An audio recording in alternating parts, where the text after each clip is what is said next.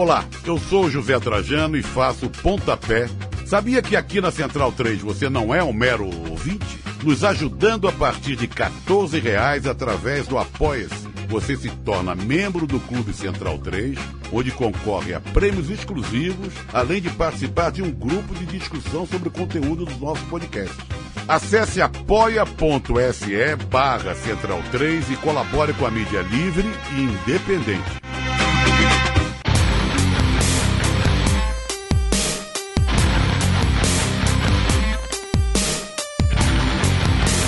Começa agora o Xadrez Verbal.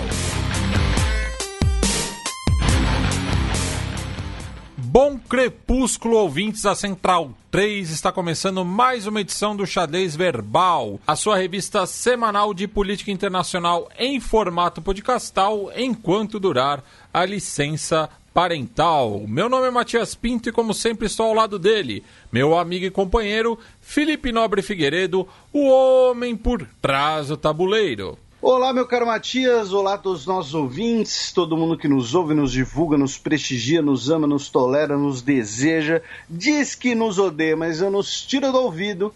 Chegando aqui mais uma edição do Xadrez Herbal, nossa edição agora que retornou ao formato semanal enquanto durar a licença do Átila, do especial coronavírus. Uh, antes da gente começar, dois recadinhos. Um, inclusive, que não apenas.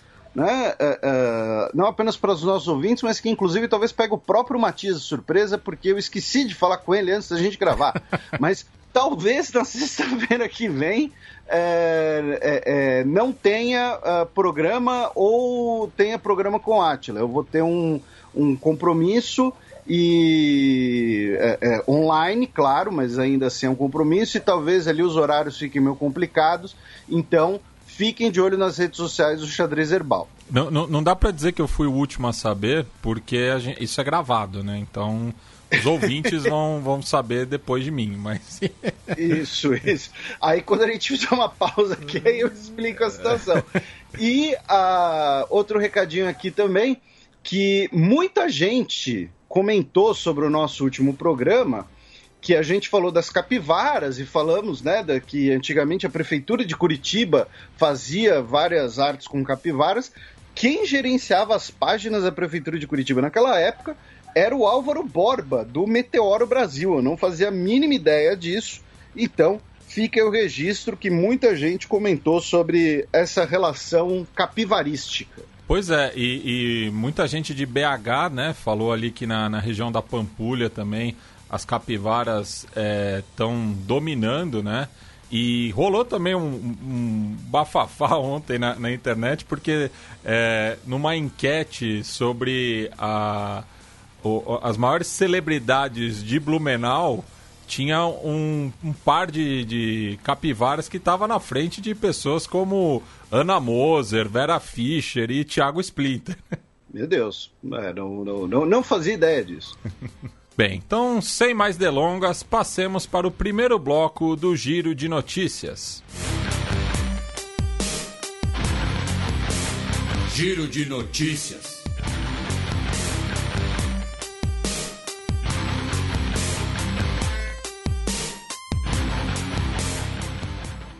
Notícia da sexta-feira passada, dia 27 de agosto. Cuba lançará criptomoedas. É isso, Felipe? Não, você só quis fazer a piada. Você, o senhor é, é, deturpou a, a manchete que a gente deixou passar no programa passado, mas Cuba vai anunciou tá, que vai autorizar e regular o uso de criptomoedas.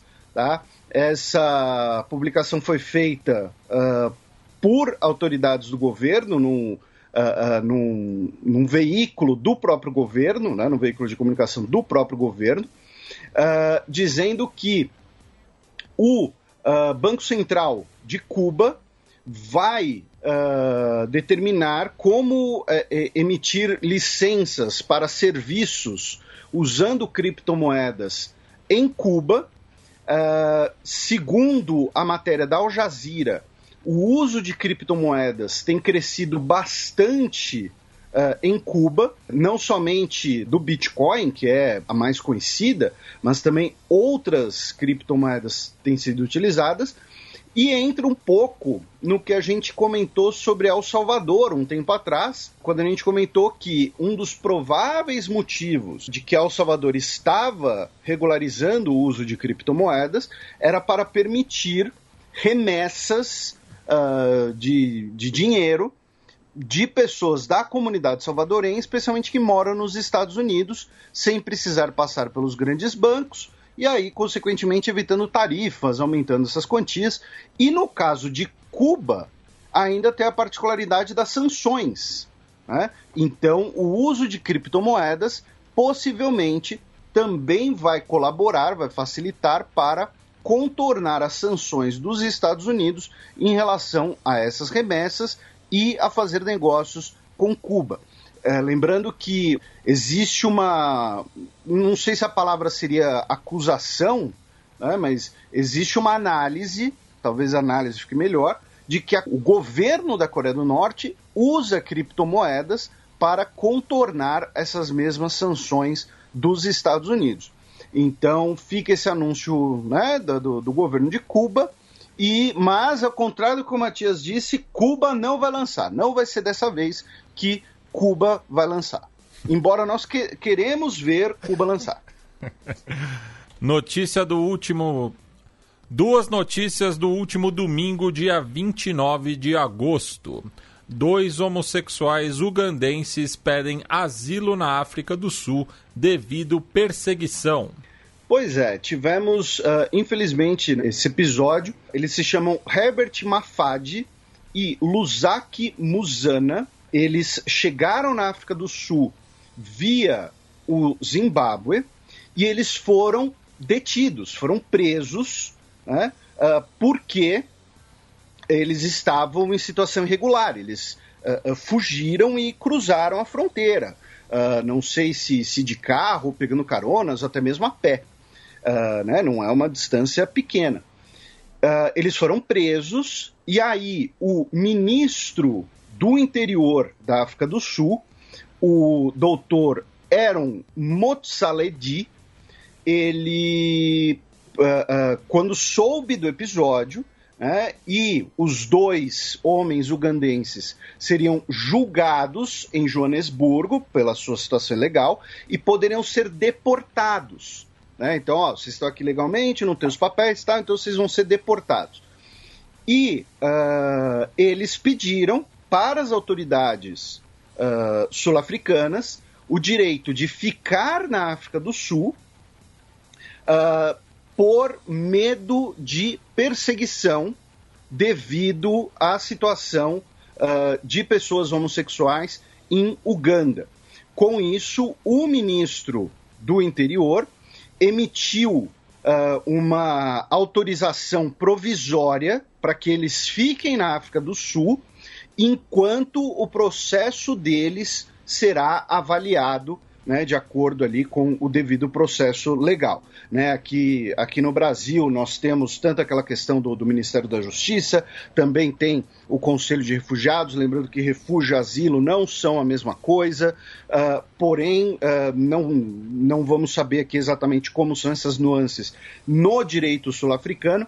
O fato é, o ministro de Assuntos Internos, o ministro do Interior da África do Sul, emitiu essa permissão provisória para que eles possam ficar na África do Sul sem responder esse processo de ter entrado no país de maneira irregular e que uh, o caso deles será avaliado né, para eles poderem ficar uh, na África do Sul devido ao né, o, o, fundamento disso, né, o bem fundamentado medo de perseguição.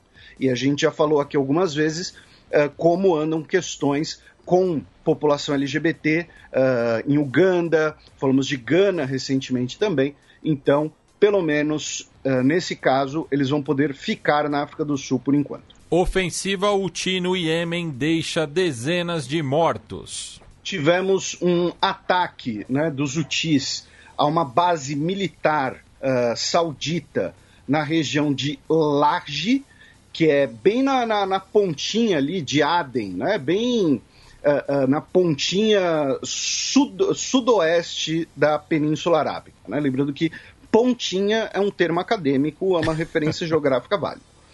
Uh, tivemos pelo menos 30 soldados mortos e pelo menos 60 pessoas feridas.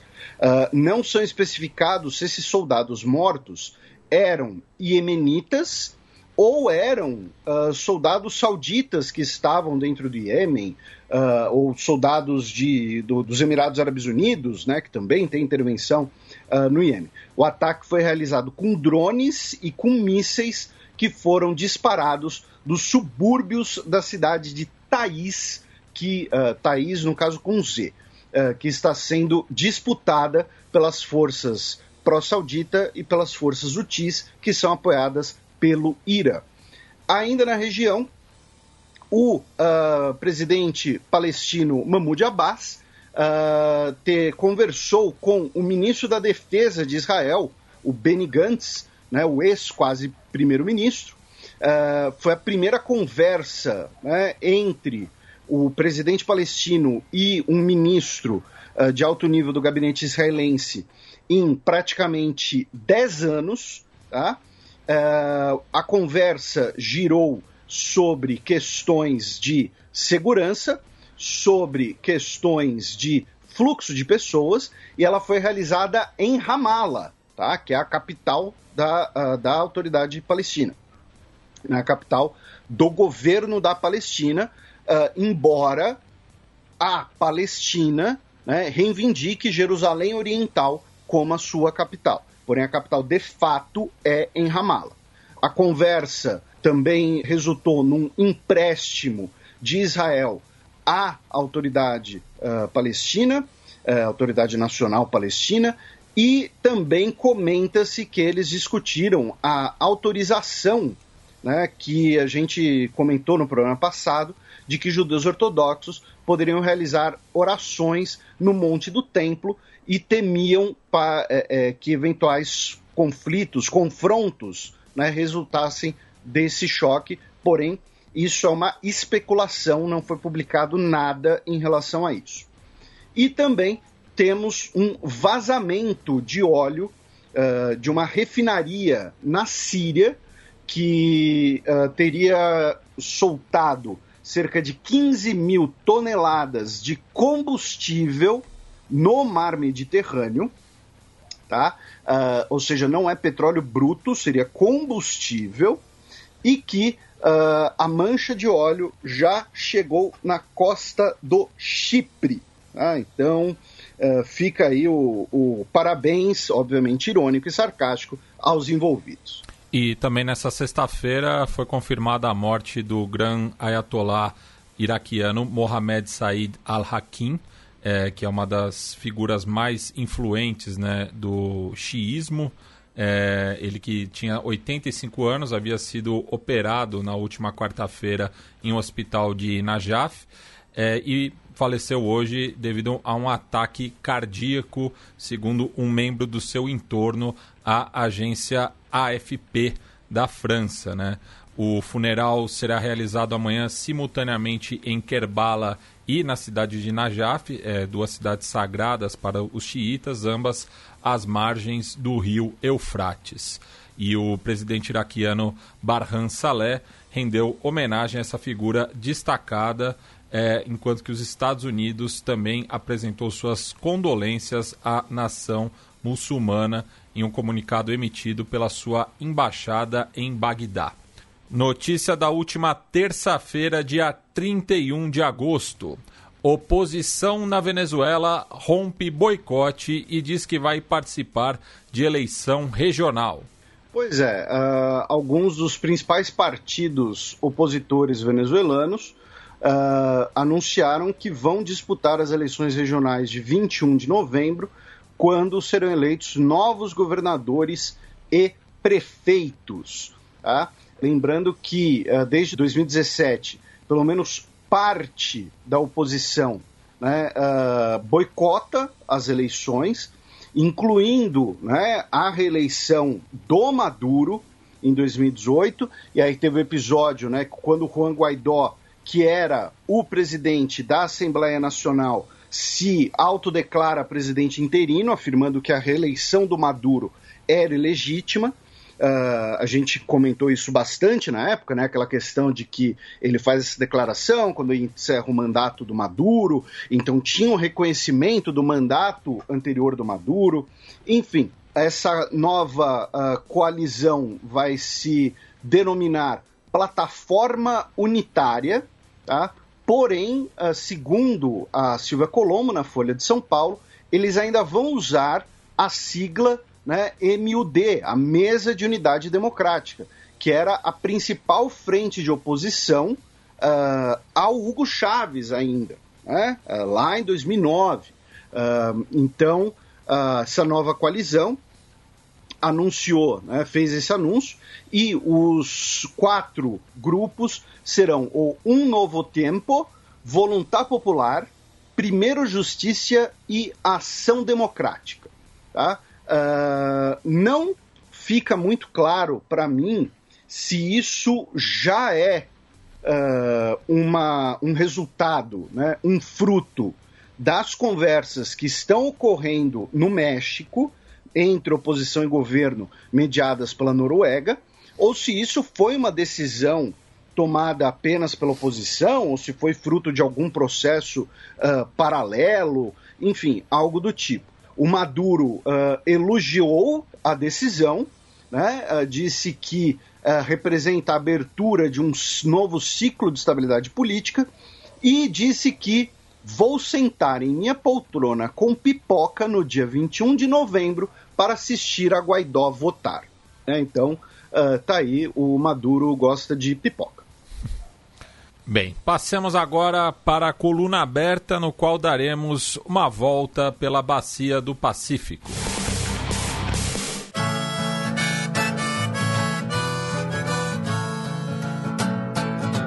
Coluna aberta. And the boys are rolling cigarettes. A tiradora torna-se primeira indiana a vencer medalha de ouro nas Paralimpíadas. Pois é, meu caro Matias, vamos começar aqui né, o nosso giro, né, pelo nosso giro olímpico, justamente. Uh, né, agora teremos no domingo já o encerramento das Paralimpíadas. Uh, uma coisa que comentaram com a gente no Twitter no programa passado e que a gente não mencionou, eu pelo menos não mencionei porque eu não, não sabia, que Tóquio se tornou a primeira cidade a sediar as Paralimpíadas duas vezes. Né? Uh, já que nós tivemos o início das Paralimpíadas né, na, na década de 1960 e Tóquio foi sede dos Jogos de 1964, né, tanto dos Jogos Olímpicos como dos Jogos Paralímpicos de Verão, e agora Tóquio se torna a primeira cidade a sediar duas vezes as Paralimpíadas. Então fica aí o registro também. E, e, e outra curiosidade, Felipe, é que só a partir de 1988 que retomou né, é, essa questão da, da cidade-sede é, dos Jogos Olímpicos ser a mesma dos Jogos Paralímpicos, né? Porque você teve Roma e Tóquio, 60 e 64, sediando as duas, mas em 68, por exemplo, as Paralimpíadas foram em Tel Aviv, em Israel, lembrando que os Jogos Olímpicos foram na Cidade do México. Em 72 foi em Heidelberg, que também fica no sul da Alemanha, assim como Munique. Em 76 em Toronto, lembrando que os Jogos Olímpicos foram em Montreal. Em 1980, em Arnhem, no, nos Países Baixos, sendo que os Jogos Olímpicos foram em Moscou, né, e teve toda a questão é, do boicote. E em 84 foi em Nova York, em Stoke Mandeville, é, no Reino Unido, né? Então, é, meio se dividiu aí. É, também lembrando que em 84 a sede dos Jogos Olímpicos foi em Los Angeles, né? Então, é uma questão muito é, logisticamente muito curiosa, assim, né? É, e, e contribuía para aquela ideia, né, de que a gente até comentou no programa passado, de que é um, seria um, né, um evento menor tal. Então dá também a ideia de que né, é, é, um, é um evento conjunto, né? São dois eventos, mas uh, em conjunto. E a atiradora indiana, no caso, é a Avani Lekara, que venceu ouro na categoria uh, do rifle de ar 10 metros SH1. Tá? No caso, 10 metros é a distância do alvo, não é o tamanho do rifle. Tá? Então, assim, é, é, não, não, calma lá. É, ela então se torna a primeira uh, mulher indiana a vencer uma medalha de ouro e também a mais jovem uh, uh, atleta indiana, seja masculino ou feminino, a vencer uma medalha nas Paralimpíadas. Nessa semana, primeiro vamos falar das medalhas, né, da, da, das coisas boas né, já, já diria o comercial da, Te da TechPix, nós tivemos uh, Costa Rica, Equador, Montenegro vencendo as suas primeiras medalhas paralímpicas uh, na história.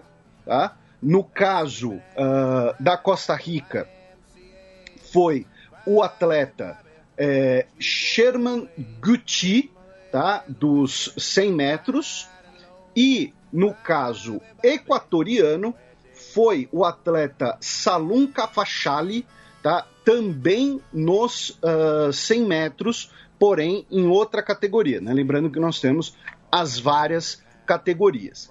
No uh, caso de Montenegro, foi o atleta Felipe Radovic, né? Felipe, inclusive, com a grafia correta, com a letra I, ele que é do tênis de mesa, uh, também conhecido como ping-pong, se você quiser irritar a pessoa.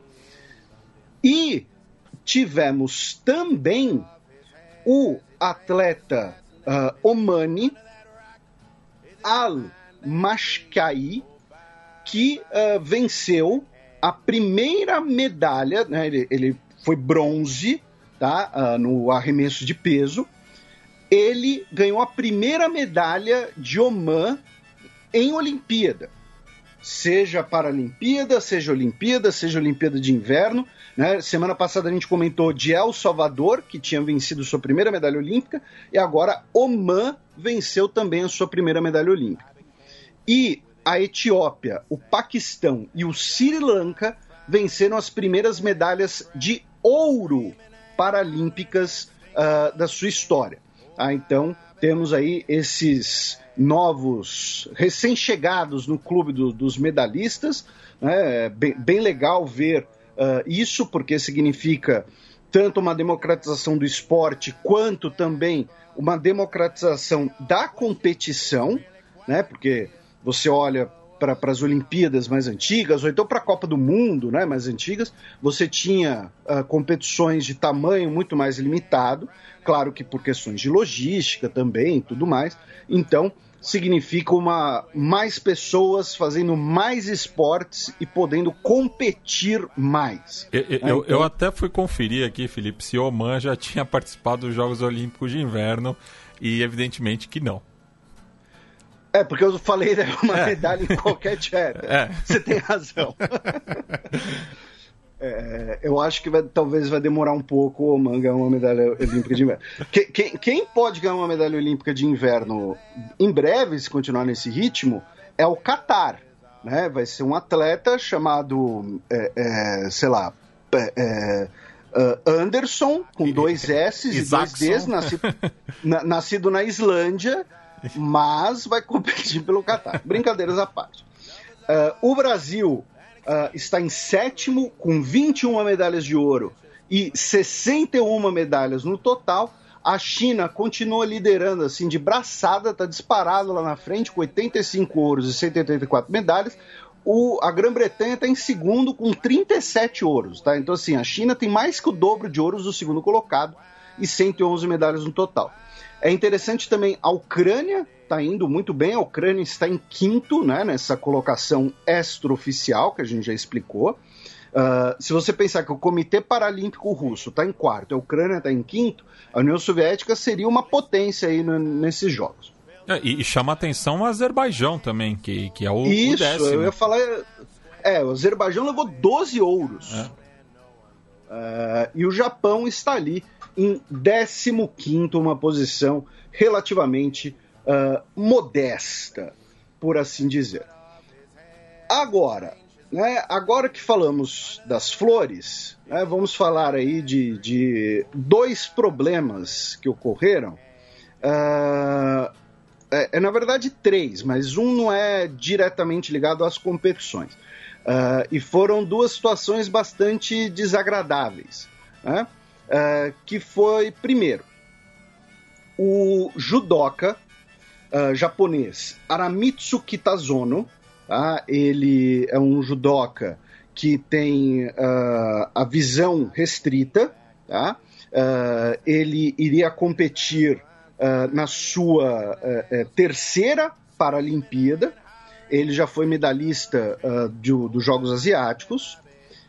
E ele ia disputar o que seria a oitavas de final do judô. Porém, dois dias antes, ele teve que abrir mão da competição. Por quê? Porque dentro da Vila Paralímpica ele foi atropelado por um veículo uh, chamado Toyota e-Palette, tá? que é um mini uh, veículo, um mini ônibus da Toyota, obviamente, uh, elétrico e sem motorista. Tá? Então, assim, ele foi atropelado por um veículo automático, um veículo automatizado, é, é, se machucou no atropelamento, óbvio, uh, e por conta disso ele teve que ser retirado, uh, teve que se retirar da competição devido a esse atropelamento. Então, assim, uma situação extremamente desagradável, porque você tem um atleta indo para sua terceira Olimpíada, e ele é atropelado dentro da Vila Paralímpica por um veículo que ainda por cima né, aí ainda entra toda a discussão né, da, do, do, quão confiáveis ou não serão os veículos uh, uh, sem motorista, é, é, veículos né, automatizados. Então acabou sendo um episódio bastante desagradável. E outro uh, episódio também desagradável foi que o atleta malaio Mohamed Ziad Zulkifli, ele venceu a medalha de ouro no arremesso de peso, tá? Na categoria F20, tá?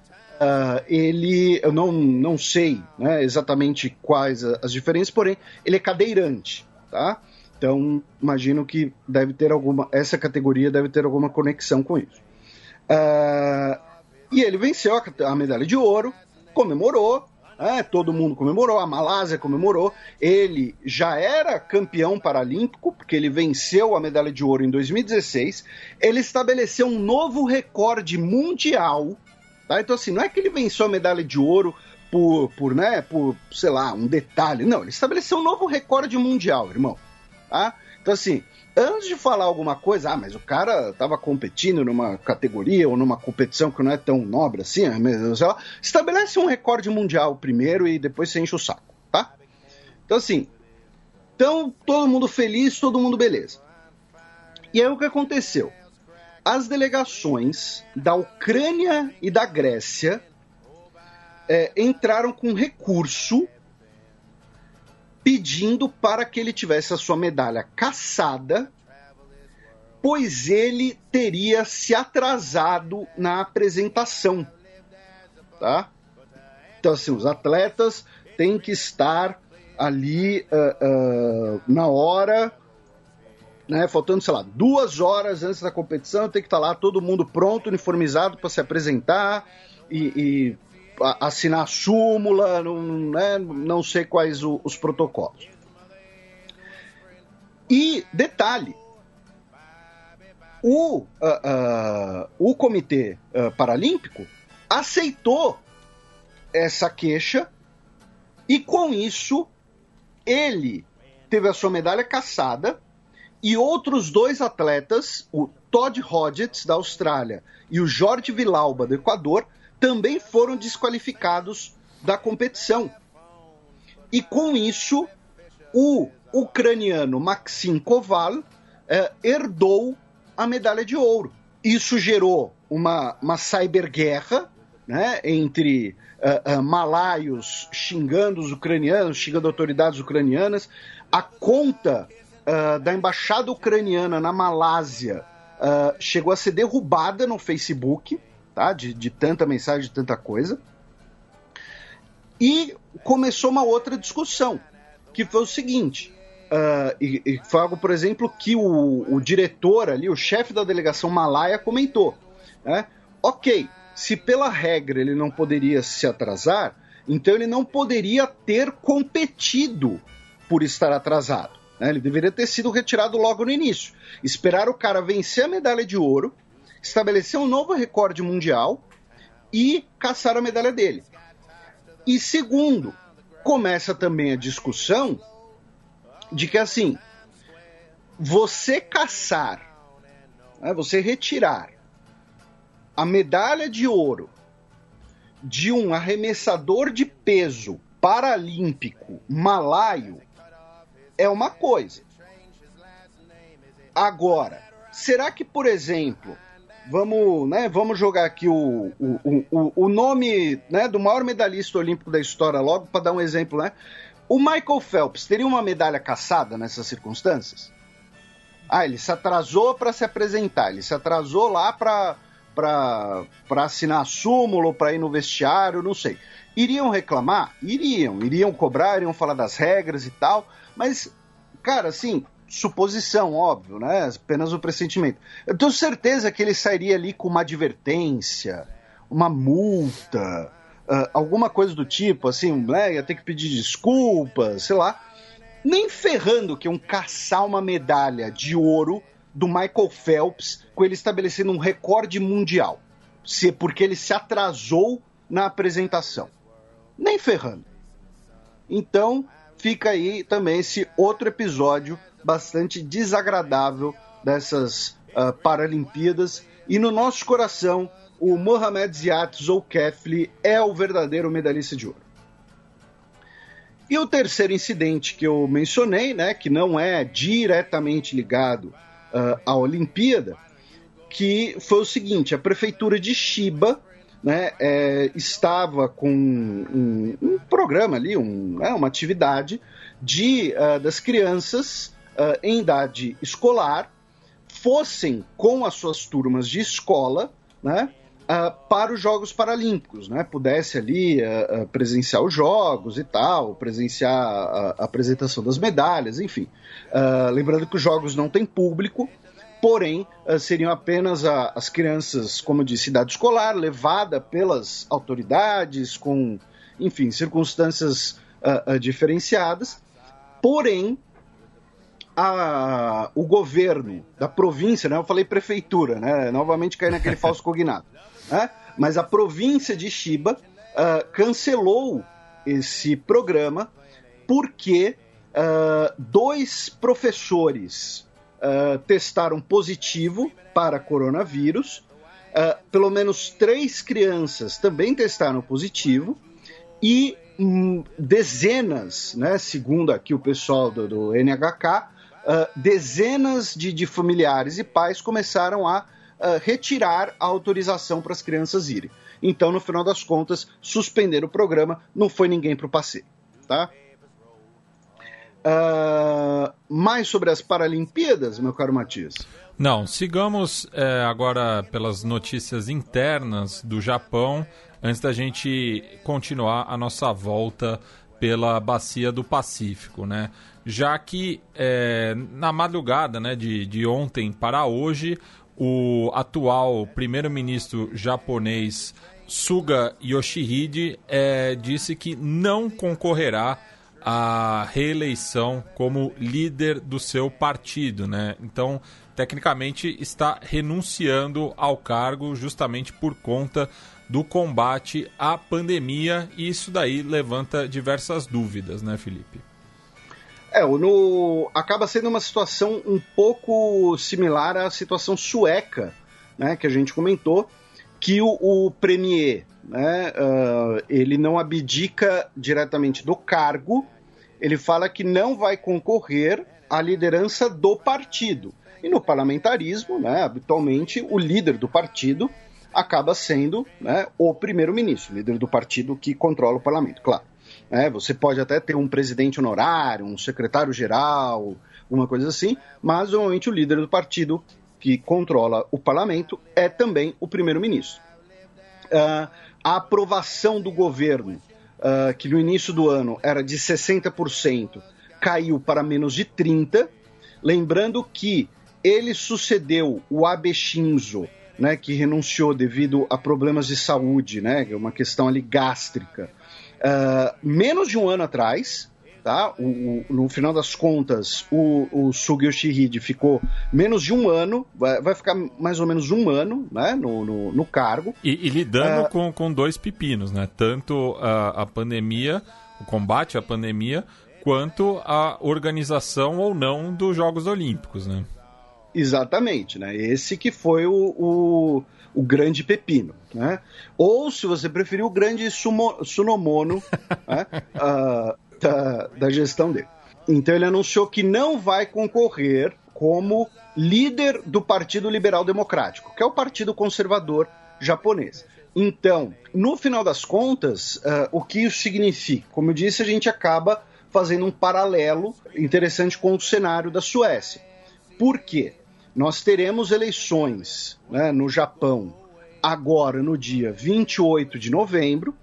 Então, o Partido Liberal Democrático vai fazer a sua eleição interna e, com isso, ele, o partido terá um novo líder para disputar a eleição, para renovar a imagem do partido, para renovar as chances né, uh, do partido nessa eleição. A eleição interna vai ser no dia 29 de setembro, tá? ou seja, a pessoa eleita aí vai ter quase dois meses né, de campanha uh, e, e com, né, com, com, a máquina do governo ao seu lado para as eleições uh, nacionais. E uh, dentre alguns nomes cotados estão a Sanai Takaishi, ex-ministra de Assuntos Internos, e que tem, ela é da ala mais conservadora do Partido Conservador, então ela, ela defende políticas fiscais bastante austeras, ela defende uma política mais rígida em relação à China. Outro candidato. E, e poderia ser também a primeira mulher a assumir o posto.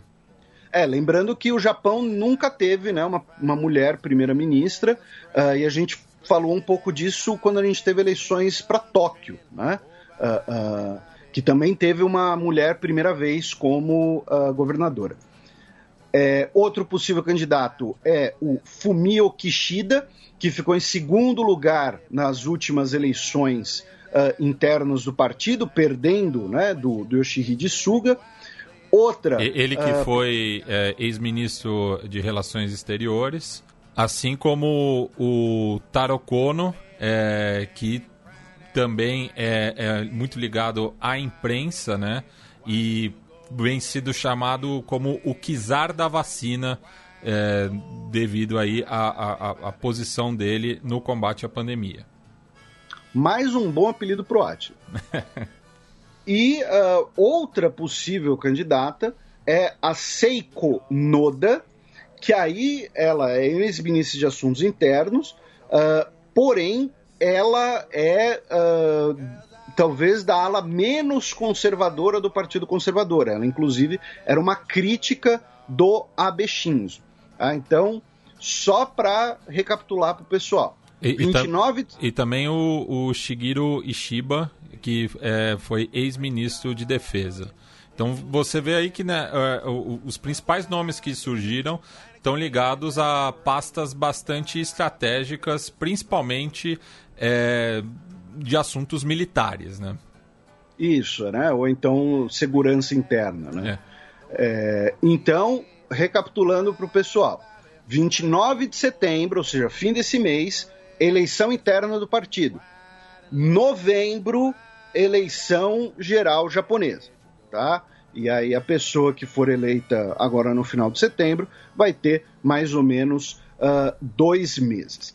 E uh, quem está liderando nas pesquisas, segundo o NHK, é o não vou votar. É, no, né, como o voto é facultativo, não é o voto nulo, é o não vou votar, é o que está liderando as pesquisas no, NH, no NHK. E também a Bloomberg é, divulgou né, que o Topics, né, que é o índice é, da Bolsa de Valores é, japonesa, teve a sua maior alta nos últimos 30 anos, chegando a 1,6% é, por cento após né, o anúncio do Yoshihide Suga. Então, né, tem que ver aí como os mercados vão reagir. Do Japão, vamos para a Península Coreana, especificamente na Coreia do Norte, uh, com duas notícias. A primeira é que a Agência Internacional de Energia Atômica, a IEA, uh, emitiu um relatório dizendo que uh, existem indícios de que a Coreia do Norte reativou o, nuclear, o reator nuclear de Yongbyon. Lembrando que o reator havia sido paralisado em 2018, em dezembro de 2018, né, como parte daquela moratória nuclear uh, norte-coreana, naquele contexto de conversas com o Donald Trump. Tá? E o reator de Yongbyon é o reator que produz o plutônio utilizado nas armas nucleares norte-coreanas. A outra notícia foi que uh, o Coreia do Norte teria rejeitado receber uh, um carregamento de vacinas de 3 milhões de doses da Sinovac uh, pelo consórcio COVAX, dizendo que a Coreia do Norte está lidando com a pandemia do jeito deles.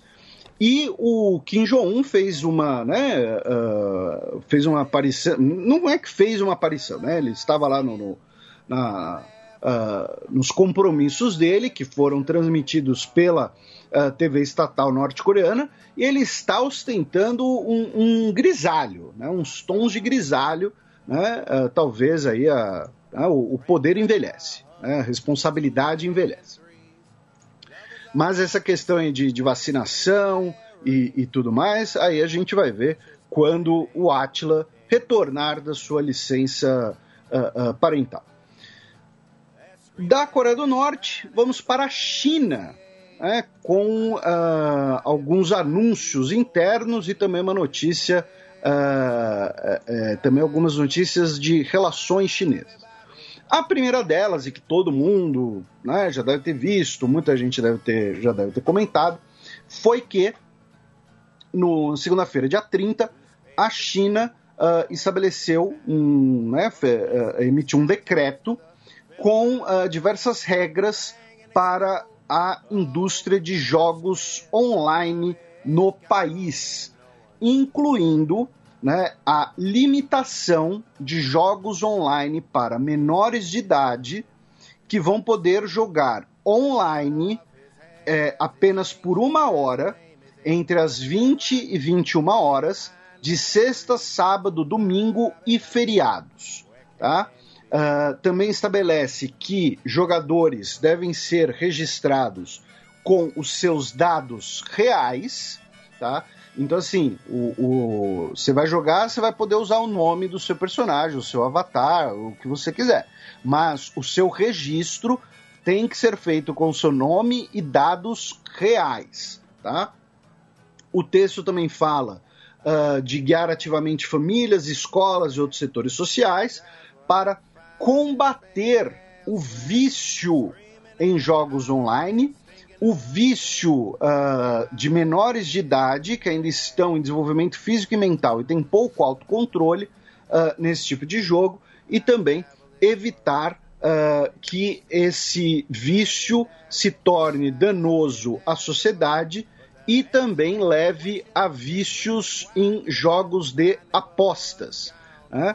Uh, todo mundo, imagino eu, né, conhece, uh, uh, pelo menos superficialmente, porque já viu alguma notícia, já viu algum filme, já viu alguma menção, documentário, uh, de que o vício em videogames online é, é, uma epidemia, uma questão de, de, de, saúde pública, especialmente em Japão, Coreia do Sul, China, Vietnã, Então, acaba sendo uma situação um pouco mais específica.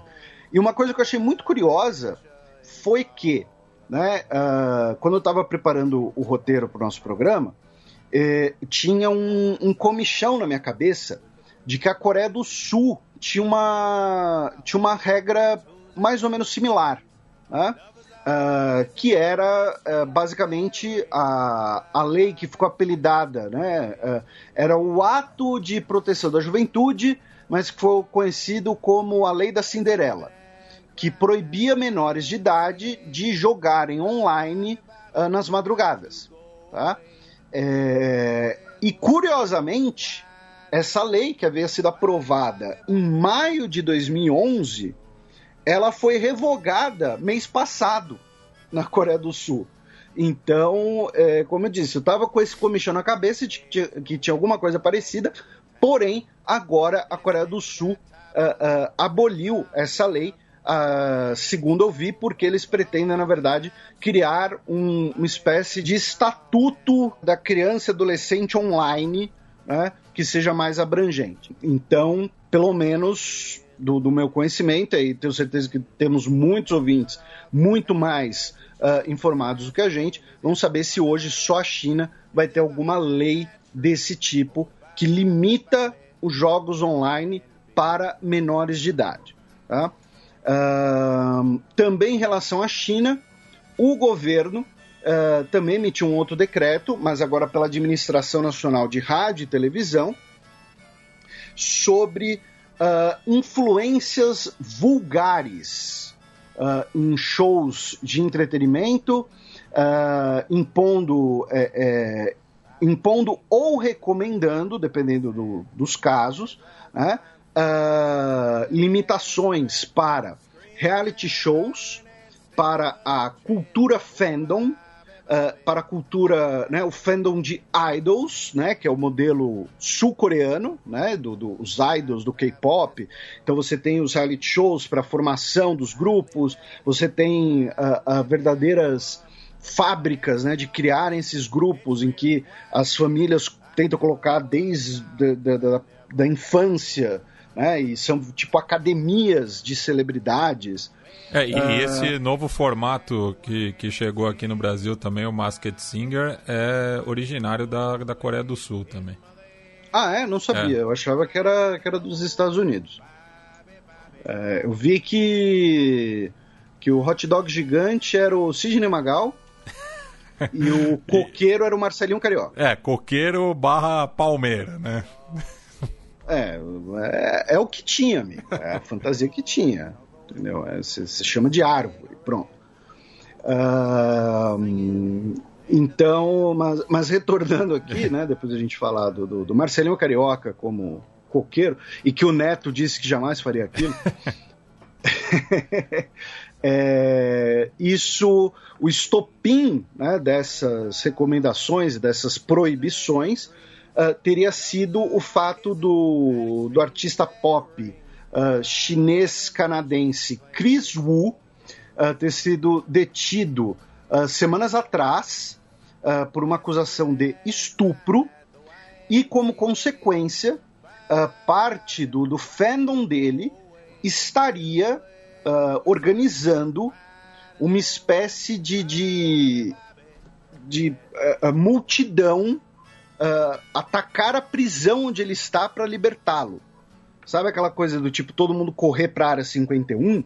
Né? Só que na prisão onde ele está.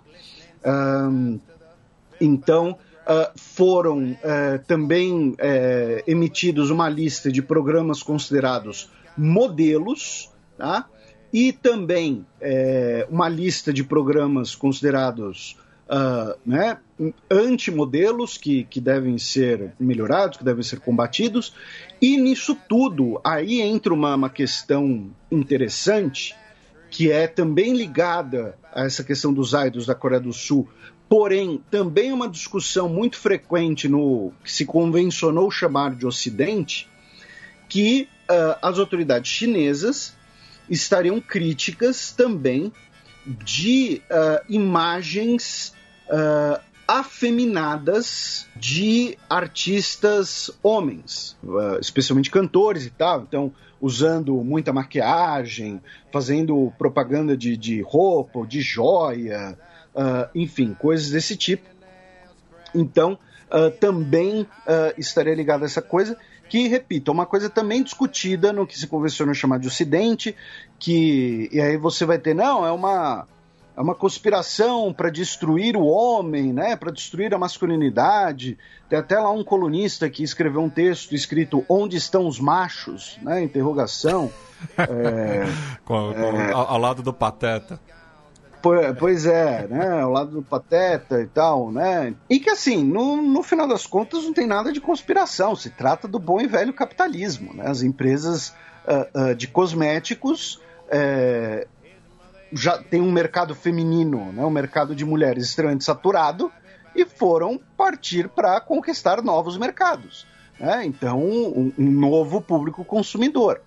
E, e assim, e obviamente, né, infelizmente, eu, Matias, acho que a gente precisa deixar as coisas óbvias, né, às vezes. Pra, pra... Sim, se, se você que está nos ouvindo e é homem e gosta de usar maquiagem, é mulher e não gosta de usar maquiagem, é homem e é drag queen, por exemplo. Né? Nós temos a, a, nossa querida Dimitra Vulcana na, na podosfera brasileira como exemplo. A doutora uh, drag. Isso. É, então, assim, é uma escolha sua, é o, o que você quiser fazer, entendeu? É, é, seja quem você quer ser. Uh, o que a gente está é, é, é, apontando que existe né, esse debate de uma suposta conspiração para um suposto fim da, da virilidade, né, que o mundo deveria ser feito de Conans, e uh, isso também, uh, não agora, né, mas agora temos também um exemplo disso na China, especialmente por conta dessa cultura idol muito parecida com a cultura do K-pop sul-coreana e que está muito ligado né, à vaidade masculina. Então você vê o, os artistas uh, de K-pop uh, não apenas usam, né, uh, ah, usa maquiagem, não, mas eles são os garotos propaganda. Então você tem uma ligação muito forte com isso. É, e, então, e, e, a Coreia do Sul é, é, um dos países líderes né, em procedimentos cirúrgicos estéticos, né, é, independente do, do sexo, né? Sim, a China também. A China, inclusive, tem, tem, por exemplo, tem aquelas cirurgias para deixar o olho mais ocidental, entre é, aspas, e, né? E, e, tem essa questão também, né? De que, de que é, é, é uma, é, é, um reflexo da, da branquitude, é, justamente. Isso, é. Você acaba sendo... É, é, um, é um racismo consigo mesmo, né? Que nem aquela, aqueles cremes para branqueamento de pele que, que uh, fazem sucesso em alguns países africanos. Então, é claro que o buraco é bem mais embaixo e a gente não tem nem como tocar em 5% dele aqui.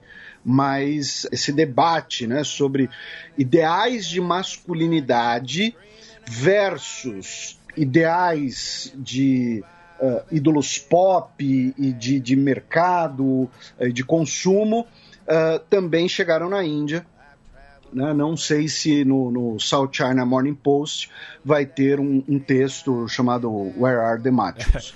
e, e, e, nesse aspecto, ironicamente, né, os que mais vociferam né, contra essa é, questão né, da, da do, do da, da, masculinidade é, muitas vezes não representam o, o, o ideal é, do, do macho, né? Do macho alfa, enfim. É, é assim. É, é, é, é patológico. É, exatamente. É, é, total falta de terapia, total é. trauma de, de, de, puberdade masculina, né? Ela é muito cruel. Ser, é, ela é muito cruel, às vezes ela pode ser muito traumática, né? Então, assim, para dar um, um, um, estereótipo muito presente na, na, cultura pop e tal, né? Aquela coisa do escolhido por último na aula de educação física, né? E, e aí você vê o Arnold Schwarzenegger ou seja, o Conan, né? Sendo extremamente de boas com isso no, no, nas redes sociais dele. Cê, né? Então, assim, é, é, chega a ser irônico. É. Né? Então, o, o, The Rock. Pois né? é. Cê, cê, cara, você vai ver o, o, The Rock é tipo, é, talvez o cara mais. Uh, ele, eu tenho a impressão que ele é um cara genuinamente de boa, que não é um personagem. Sim. Né? E, e se veste de, de, de fada pro filme, aí canta no filme da Moana, aí vai com a filha dele na festinha lá da escola, fantasiado, agora eu não lembro do que que era tal. E, mano, é o The Rock, tipo, sabe? O, o, o cara mede 8 metros de largura. Você tem que ser muito amargo ou ser o Vin Diesel pra não gostar do Dwayne Johnson. É, então tá aí, a gente né, abordou um pouquinho isso que está rolando, é uma discussão mais profunda do, do que parece. Não temos como destrinchar tudo no meio de um programa. Demos várias indiretas aqui, várias alfinetadas aqui também. Quem não gostou, é, bate palma. E continuando agora indo para as relações né, da China, aquele cidadão canadense, o Michael Spavor, né, que está preso na China e foi condenado a 11 anos de prisão, uh, o governo chinês é, soltou mais informações né, do que seriam as acusações dele, dizendo que o Michael Spavor uh, ele teria tirado fotos de instalações e equipamentos militares repetidas vezes e repassado essas fotografias tá, uh, para um ex-diplomata. Por isso que a condenação dele foi por espionagem. Tá? Então, uh, a China alega, a China mantém a sua condenação e agora, dando mais informações, alega que ele tirou várias e repetidas fotos de instalações militares e por isso que ele foi condenado.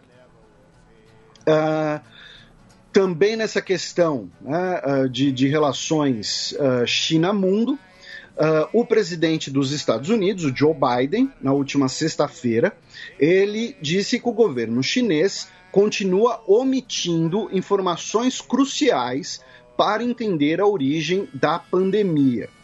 E, abro aspas, desde o início, as autoridades do governo chinês têm trabalhado para impedir que pesquisadores internacionais e membros da comunidade global de saúde pública tenham acesso a essas informações cruciais. Tá? Uh, segundo ele, nove órgãos dos Estados Unidos investigam ou investigaram a origem do coronavírus, uh, em maior ou menor grau, segundo o governo dos Estados Unidos. Uh, algumas dessas agências trabalham com a hipótese ou até afirmam que a hipótese de que o vírus tenha escapado do laboratório de Wuhan é uma hipótese uh, uh, muito firme, é uma hipótese muito crível, tá? ou seja, que merece mais investigações, porém, uh, e duas agências dizem que a origem do SARS-CoV seria uma origem natural, uma evolução natural. Tá? de qualquer maneira, repito, né, você tem. É, é, são, são dois campos que são separados. Eu acho que é, é, é, isso que muitas vezes as pessoas não entendem.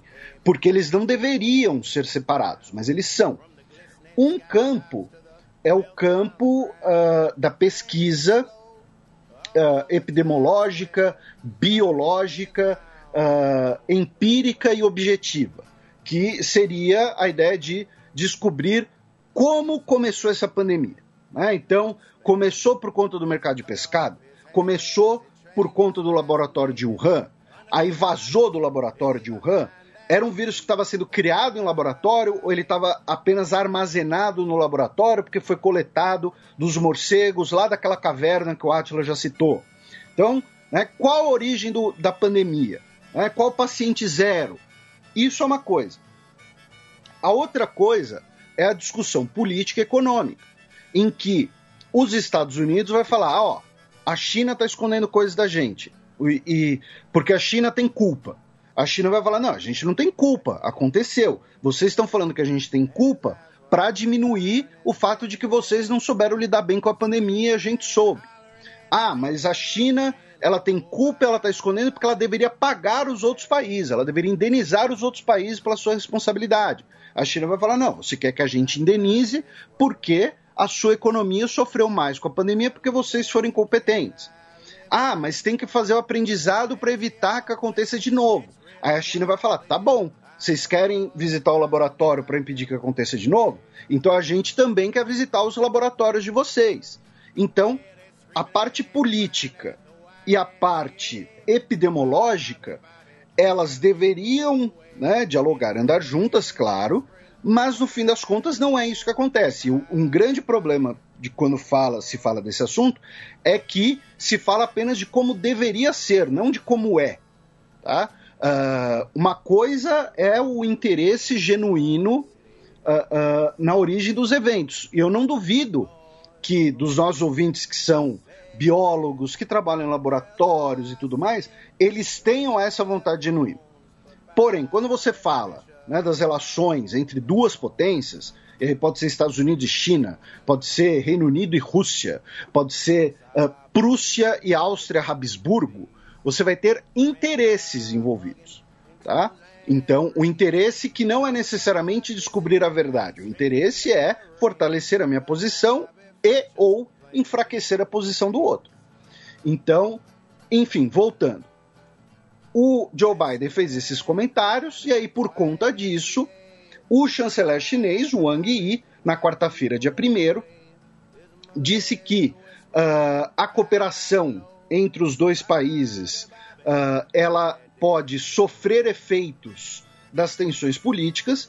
Ele que teve um, uma, um encontro, uma reunião com John Kerry, né, que é o enviado do clima do governo dos Estados Unidos, e que essas tensões podem, inclusive, comprometer a cooperação entre os dois países na luta contra as mudanças climáticas.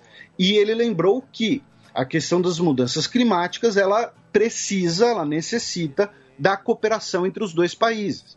Né? Lembrando que o, a China é o maior poluidor em números absolutos e os Estados Unidos é o maior poluidor em números per capita. Tá? É, né, se você for por número per capita chinês, devido ao tamanho da população, a China uh, uh, fica bem atrás na lista. Ou seja, essa discussão sobre coronavírus, sobre big tech, sobre privacidade, pode esbarrar na questão climática. Basicamente isso. Aí a gente começa a cruzar né, o Oceano Pacífico rumo à, à nossa querida uh, América Latina, o nosso querido continente americano como um todo. Né, a gente dá uma paradinha em Vanuatu, né, na gloriosa República, já que o presidente, uh, né, não é o primeiro-ministro Bob, é o primeiro, é o presidente, né, ou seja, o chefe de Estado, poderes mais simbólicos, o Obed Moses Talis, ele perdoou os três últimos, três ex-primeiros ministros que haviam sido uh, condenados uh, criminalmente, tá? uh, o Charlotte Sawai, que havia sido condenado por perjúrio, o Joe Natuman, que havia sido condenado por usar o seu poder para interferir numa investigação criminal, e o Serge que além de ter sido condenado, ele desses três foi o único que cumpriu pena de prisão. Tá? Ele ficou preso um ano e seis meses em 2015, a partir de 2015, uh, ah, por ter sido condenado por uh, suborno, tá? propina e corrupção. Uh, o que significa esses três perdões né, do presidente de Vanuatu? Significa que esses três ex-primeiros ministros poderão concorrer em eleições futuramente já que com as condenações que eles haviam sofrido, eles não poderiam concorrer às eleições, eles eram ficha suja, né, usando o termo do, do da política brasileira. Então, agora, né, eles estão com a ficha limpa e vão poder concorrer às eleições. Porém, teve um outro primeiro-ministro que uh, também foi condenado por uh, propina, o Moana Carcasses, que não foi perdoado pelo presidente, tá? Então, assim, o mais chocante disso tudo é que a gente tem ex, é, a gente tem quatro ex-primeiros ministros de Vanuatu que tem uma mugshot deles. Então, isso que surpreende né, um pouco. Falando em, em ex-chefes de governo com mugshots, nós vamos para o Peru, onde a Keiko Fujimori, né, a, o, as audiências do caso né, Keiko Fujimori, de lavagem de dinheiro, propina, caixa 2 e tudo mais, foram retomados essa semana. por que eu frisei esse retomados, meu caro Matias? Porque, né, no, no, no circuito das fake news aí, já está circulando que, olha, né, o candidato de esquerda venceu as eleições e aí agora estão perseguindo a candidata derrotada. É vingativo. É, só porque ela é de direita. Os nossos ouvintes, seja de esquerda, seja de direita, sabem e se lembram. A Keiko Fujimori, ela estava sendo julgada, ela chegou a ser presa preventivamente e o julgamento dela foi paralisado, foi suspenso devido à campanha eleitoral, quando ela estava em liberdade condicional e teve até aquele procurador que pediu que ela fosse presa porque ela supostamente violou essa liberdade condicional ao fazer as suas viagens de campanha. Então é importante lembrar isso. Porque tinha Aqui... justamente restrições né, de, de circulação. Isso, ela não.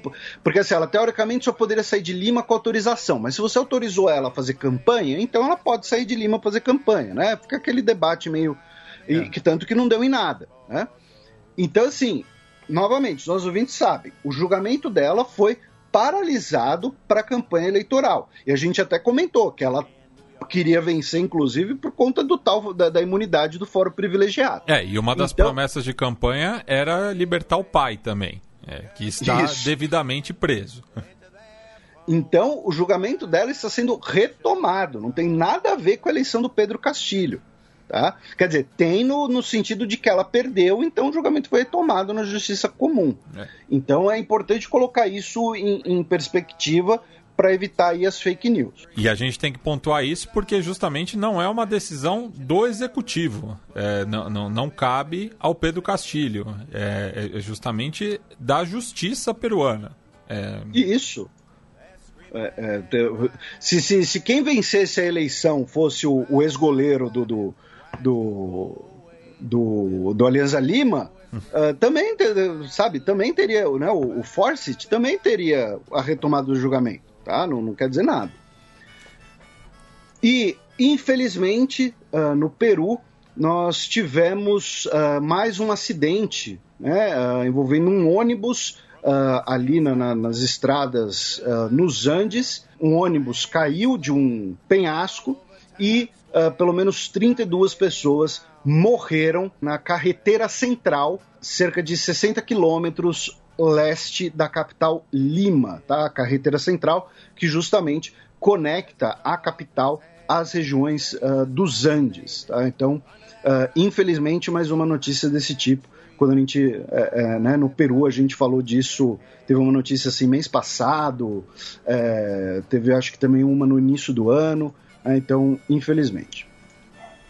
Uh, ali do lado do Peru, ainda nos domínios incas, mas no Equador, o uh, presidente Guilherme Lasso anunciou na quarta-feira, dia 1 que pretende uh, fazer uma reforma fiscal e incluindo revogar o imposto sobre heranças, já que, segundo ele, afeta os equatorianos que desejam deixar todo o esforço de suas vidas para os filhos e, com absoluta determinação e integridade, proporemos a eliminação desse tributo que não gera renda ao Estado. Segundo o jornal El Comércio, entretanto, nos primeiros seis meses de 2021, esse mesmo tributo uh, arrecadou 30 milhões de dólares aos cofres públicos equatorianos. Tá? E em 2020 foram cerca de 25 milhões de dólares.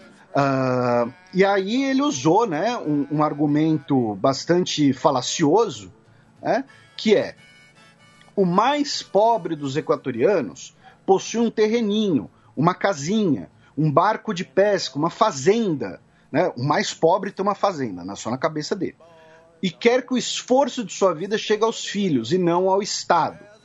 Uh, e nesse caso, né, esse imposto é apenas para montantes acima de 865 mil dólares.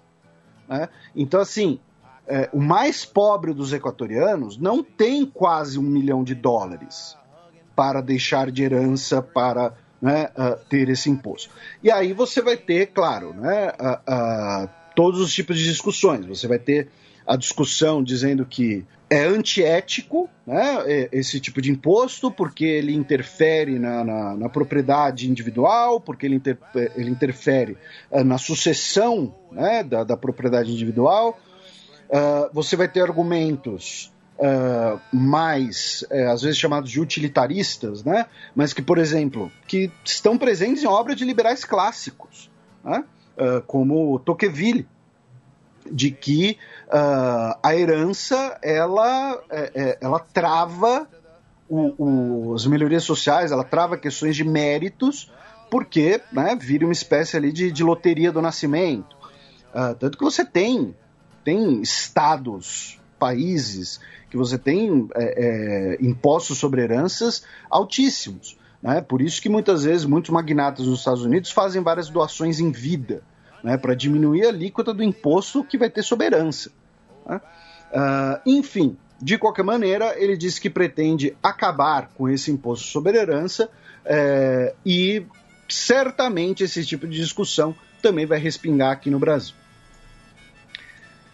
Uh, do Equador, nós vamos para El Salvador, onde o Naib Bukele né, aprontou mais uma para ser gentil, um Estado né, que uh, já é bastante questionável ser classificado como uma democracia. Por quê? Vamos lembrar que, primeiro, né, ele afastou cinco uh, uh, ministros da Suprema Corte, né, basicamente toda a Suprema Corte, que haviam tomado decisões que desagradaram o presidente.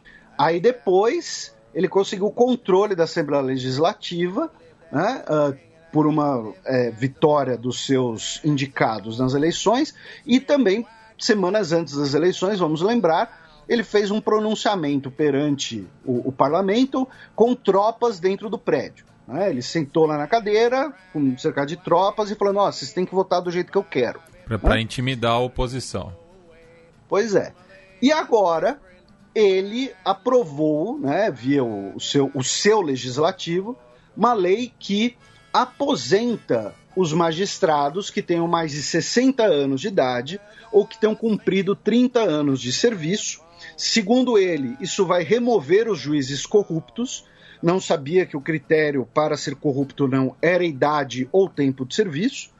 E, consequentemente, dos 690 juízes do país, cerca de um terço será compulsoriamente aposentado, abrindo caminho para novos juízes, novas promoções, para, enfim, né, novas eventuais indicações, né? Então, uh, o, o, principal jornal né, de El Salvador disse que isso é um instrumento para controlar politicamente juízes e magistrados e violar a independência do judiciário. Uh, aqui, né, uh, o que acontece? É, a gente já falou sobre isso quando a gente falou da Polônia, né? Vamos lembrar que a Polônia tem né, uma, uma lei similar que uh, uh, tramitando, que vai e volta, porque a União Europeia diz que é uma interferência no judiciário, que a Polônia quer aposentar compulsoriamente todos os juízes uh, que começaram suas carreiras no período socialista permitindo então que o novo governo nomeie vários juízes para as cortes principais. Aqui no Brasil, nós tivemos uh, dois episódios parecidos com isso. Um deles foi quando o então presidente da Câmara dos Deputados, Eduardo Cunha, dentro daquelas chamadas pautas bomba, propôs lá aquela lei da bengala, né, que estendeu a, a aposentadoria compulsória para evitar que a então presidente Dilma pudesse nomear uh, mais juízes para o STF. Porque, por exemplo, pelas regras antigas, né, uh, salvo engano, o, a cadeira que é do Alexandre de Moraes e a cadeira que é do, uh, uh, do Cássio teriam sido indicações do mandato Dilma. Né? Então, tivemos a lei da bengala. E aí, várias uh, pessoas próximas ao presidente Bolsonaro, como a Bia Kixis, falam de revogar a lei da Bengala, consequentemente aposentando vários juízes do STF, consequentemente aumentando as nomeações do presidente uh, Jair Bolsonaro. Então, assim, você mudar a lei de aposentadoria compulsória, ok, é uma, é uma discussão válida, até porque né, a expectativa de vida vai aumentando, né, então é super válido.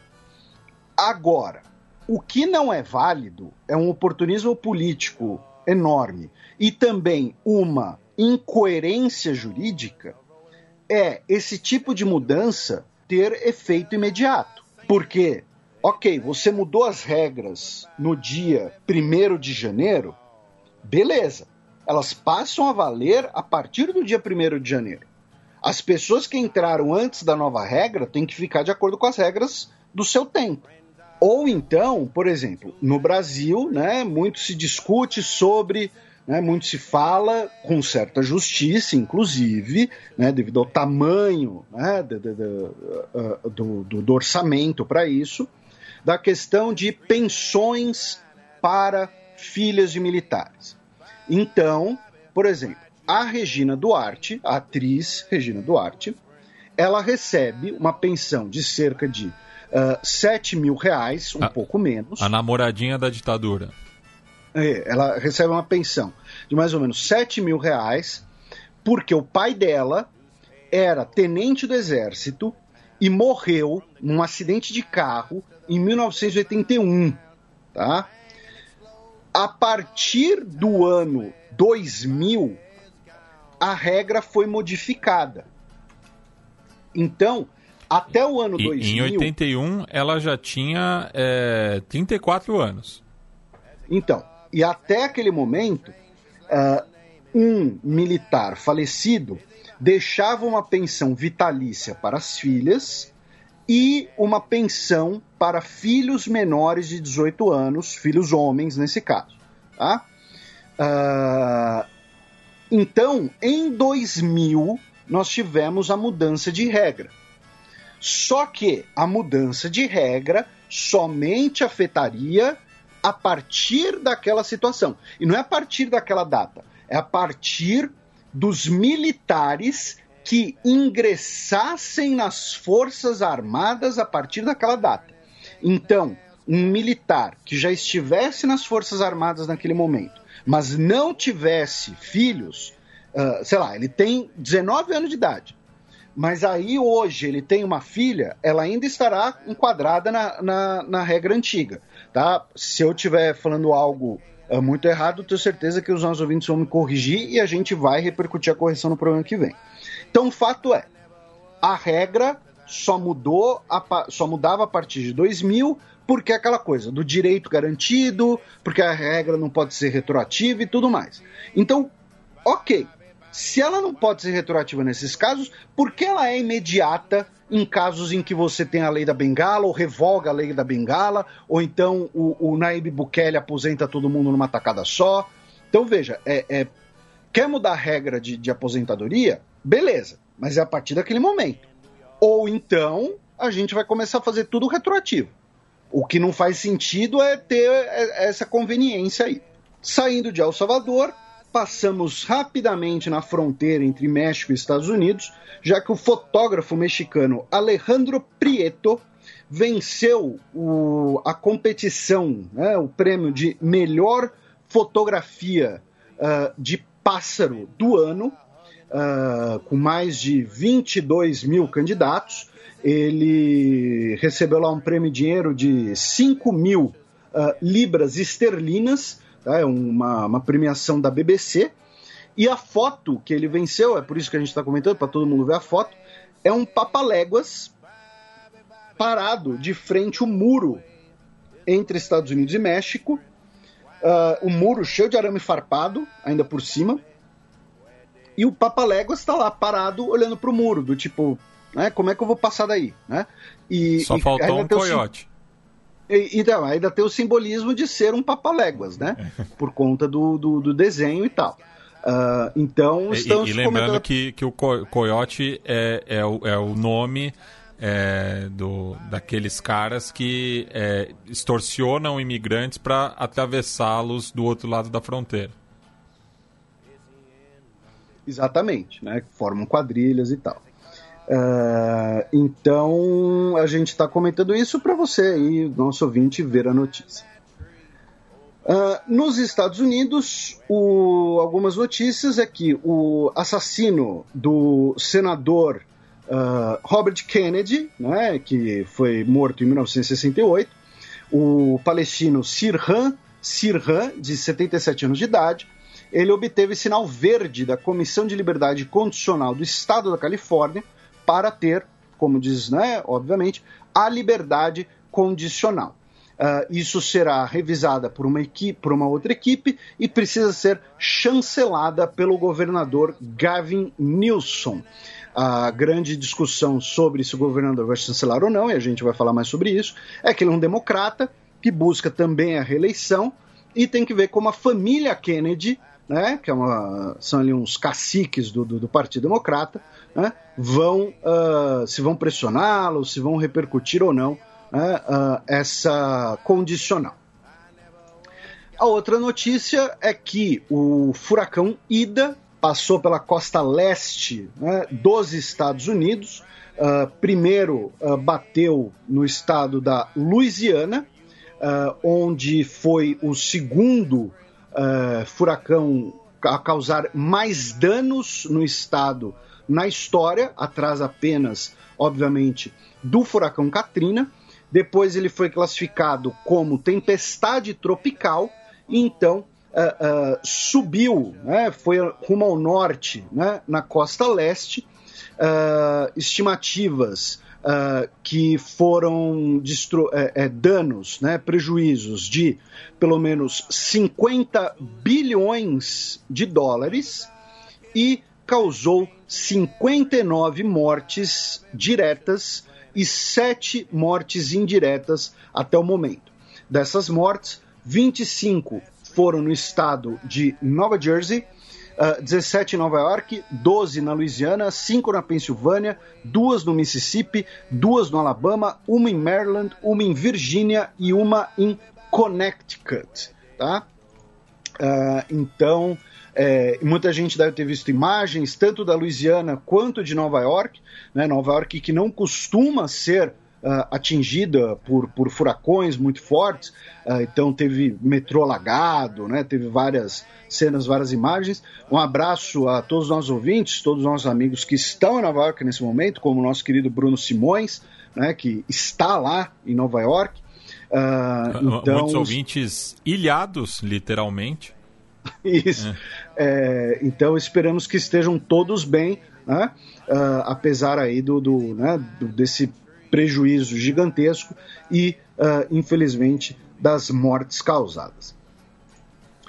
Uh, também nos Estados Unidos, o governo do Texas né, aprovou a lei de aborto mais restritiva do país, né, o chamado Ato da batida do coração, né, o ato do heartbeat, uh, que proíbe uh, qualquer aborto de gestação após seis semanas.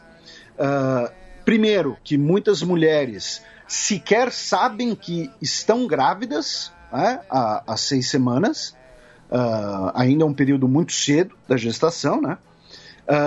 segundo, né, o nome uh, da, da lei, né, do heartbeat, vem uh, de que seria a partir do momento né, que a, a batida do coração do feto pode ser detectada, né, uh, que uh, costuma ser a partir dessa sexta semana, embora tenha gente que discuta né, sobre isso, enfim. E essa nova lei, ela não faz nenhum tipo de exceção para uh, estupro, para incesto, para uh, nenhum tipo de exceção. E, e, e para além dessas questões criminais, também para exceções de caráter médico, porque existem gravidez de alto risco que põe em perigo a própria gestante. Isso, é, você põe é, o perigo de, da, da gestante ou, ou, então do, do, né, do próprio feto também, então, muito bem lembrado. É, e aí tem uma discussão também legal nos Estados Unidos, que é, vamos lembrar que os Estados Unidos é um país de common law, né, o direito consuetudinário, ou seja, o direito do consenso, o direito do precedente, o direito do costume. Né? Então, o que, que isso quer dizer? Uh, que uh, uma decisão judicial, ela. Claro, isso aqui é uma analogia, tá, pessoal do direito? Antes que alguém venha com data velha para de mim. É, uma decisão judicial é como se tivesse um peso de lei devido a ser um precedente, especialmente quando é da Suprema Corte dos Estados Unidos. Né?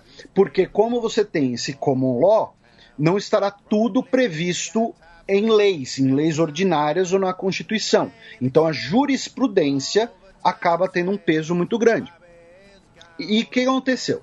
Nos Estados Unidos, tem um caso muito famoso da Suprema Corte, né, o Roe versus Wade, em 1973, que em que a Suprema Corte, tá, naquela circunstância, determinou que o aborto de gestação poderia ser feito. Tá? É, no caso, o Roe versus Wade é Roe de Jane Roe, que é, um do, é uma forma de usar um pseudônimo tá? para proteger a identidade de uma pessoa. Tá? Vocês já devem ter visto isso, por exemplo, em Law and Order, quando você tem um morto que não é identificado, às vezes ele é chamado de John Doe, tá? no caso, Jane Roe. E o Wade era o promotor do Texas, especificamente acho que de Dallas. Né? Agora não lembro se de Dallas ou do Texas. E uh, o promotor queria impedir o procedimento tá, uh, de aborto de gestação que estava ali, uh, queria ocorrer no hospital. E a Suprema Corte disse que a mulher, amparada né, no direito à privacidade uh, e, e, também em questões de, de, de autonomia do seu próprio corpo, ela poderia realizar o aborto de gestação. Tá? É, então, uh, isso acabou sendo visto como a primeira despenalização do aborto, que é diferente de legalização, importante distinguir. Desde então, né? Uh, você tem toda uma discussão sobre o legado desse caso, sobre uma lei ordinária ou não, sobre como lidar com isso. Tem todo lá o discurso pró-vida, aí você vai ter o discurso uh, mais religioso no sul, aí você vai ter a Planet Parenthood, tudo isso. Enfim, o fato é, para muitas pessoas, essa nova lei do Texas, ela contradiz o Roe versus Wade ou seja, ela contradiz uma decisão da Suprema Corte. Tanto que o Joe Biden falou que, a partir do momento em que a Suprema Corte dos Estados Unidos uh, uh, avalizou essa nova lei do Texas, porque foi parar na Suprema Corte também, o Joe Biden disse que um caos de inconstitucionalidade pode se abater sobre os Estados Unidos. Tá? É, então, aí você vai ter a discussão do fato de que hoje, né, a maior parte da Suprema Corte dos Estados Unidos é de juristas conservadores, nomeados em governos conservadores. Né? Então, uh, uh, por exemplo, Donald Trump, né, que nomeou os, os mais recentes, e, e a lei ainda permite que pessoas possam denunciar para as autoridades texanas para processar pessoas que tiverem, entre aspas, auxiliado o aborto de gestação. O que, que isso quer dizer? Se uma mulher pegou um Uber até a clínica onde ela realizou o procedimento, o motorista do Uber pode ser criminalmente processado. Sendo que assim. É, é, é, ele, ele, é, entendeu? Eu duvido muito que você entre num Uber e a pessoa vire e fale: Ah, a senhora está grávida? Por acaso você está indo fazer um aborto? né? Eu acho muito, muito improvável, né? Eu diria que é, inclusive, até invasivo, né? Então, é, tem toda uma discussão muito grande sobre isso e ainda, não, ainda vai durar. Até porque geralmente as clínicas é, clandestinas de aborto não tem um, um, sinal, né? Tipo, não tem uma placa aqui realiza-se aborto. Pois é, então é, é, é rir para não chorar, na verdade, né? Bem, agora seguimos com um áudio do Gustavo Rebelo, nosso correspondente na Flórida, sobre cortes na educação no estado. Bom crepúsculo ouvintes do Xadrez Herbal, depois de um longo hiato eu volto a aparecer por essas bandas e vou trazer aqui uma história, uma história bem peculiar, tá? Que envolve justamente uma disputa entre o governo do estado da Flórida e o governo Biden. Porque na última segunda-feira, o comissário de educação da Flórida, o senhor Richard Corcoran, anunciou que o Departamento de Educação do Estado, a mando do governador e possível presidenciável pelo Partido Republicano, o Sr. Ron DeSantis, bloqueou a verba destinada para os salários de quatro membros do board, né, do Conselho Escolar da Municipalidade de Alatio, que, por um acaso, é onde eu moro atualmente. Isso acontece porque, como muitas coisas nos Estados Unidos, o sistema de educação do país é descentralizado e o Departamento de Educação Federal não tem tanto poder para interferir nos estados que podem fazer o que bem tem. Dito isso, os quatro membros do conselho afetados são Leneta McNally, Tina Certain, Robert Hyatt e Gunnar Paulson. Eles estão sofrendo essa retaliação porque votaram de forma unânime por um mandato tornando o uso de máscaras obrigatórios nas escolas do distrito e terão 13.429 dólares retidos todos os meses até que o distrito cumpra a ordem do Conselho de Educação Estadual de tornar o uso de máscaras opcional. Porém, os membros do Conselho Escolar não são pagos diretamente pelo Conselho Estadual de Educação. Eles, na verdade, são pagos pelo Distrito Escolar, como todos os funcionários, os professores, etc. No momento, não há nenhum plano para parar de pagar os membros do conselho escolar, porque o distrito teria uma reserva de dinheiro para isso, tá? Agora, com o Estado ameaçando retirar ainda mais fundos, o Departamento de Educação do governo Biden declarou que o distrito pode usar os fundos emergenciais de ajuda à Covid-19 para manter as operações nas escolas do distrito, ao mesmo tempo que o dinheiro federal também pode ser usado para o pagamento de salários cortados.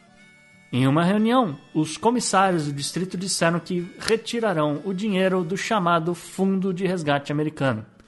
Além disso, residentes da municipalidade, né, que é o único pontinho azul ao norte do mapa eleitoral da Flórida, e pessoas, mesmo pessoas de fora né, da área, disseram que fariam uma vaquinha para pagar essas pessoas. Já os comissários agradeceram e falaram que não será necessário. É claro que, como em muitos outros lugares, sempre tem aqueles que acham o mandato da, do distrito um tremendo absurdo. E justamente são as mesmas pessoas que viram seus filhos serem mandados de volta para casa, porque não, não poderiam assistir a aula, não teriam o que fazer na escola, então teriam que ser removidos. Né? Então foram chamados os pais para levar eles de volta para casa.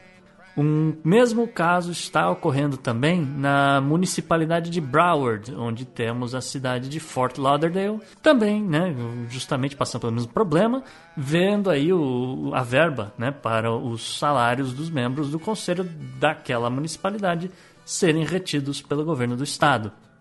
O mandato de máscaras obrigatórias emitido pelo board de Alachua deve durar até o final de setembro, mas é daquelas, né? Dependendo da situação, ele pode ser facilmente prorrogado. Já os pais de alunos que não querem que seus filhos usem máscara, eles realmente podem é, preencher um formulário, né, assinar e justificar porque eles não querem que os filhos usem essas máscaras. Só que eles precisam de uma assinatura também de um médico profissional habilitado para trabalhar no estado da Flórida, é justamente justificando né, o motivo pelo qual aquele aluno não precisa utilizar máscara. Então, nem tudo é uma, uma ditadura, vamos dizer assim. Já o Conselho de Educação Estadual, e aí votamos ao governo do senhor Ron DeSantis, argumenta que o mandato do uso obrigatório de máscaras viola as diretrizes do Departamento de Saúde do Estado da Flórida, emitida no dia 6 de agosto.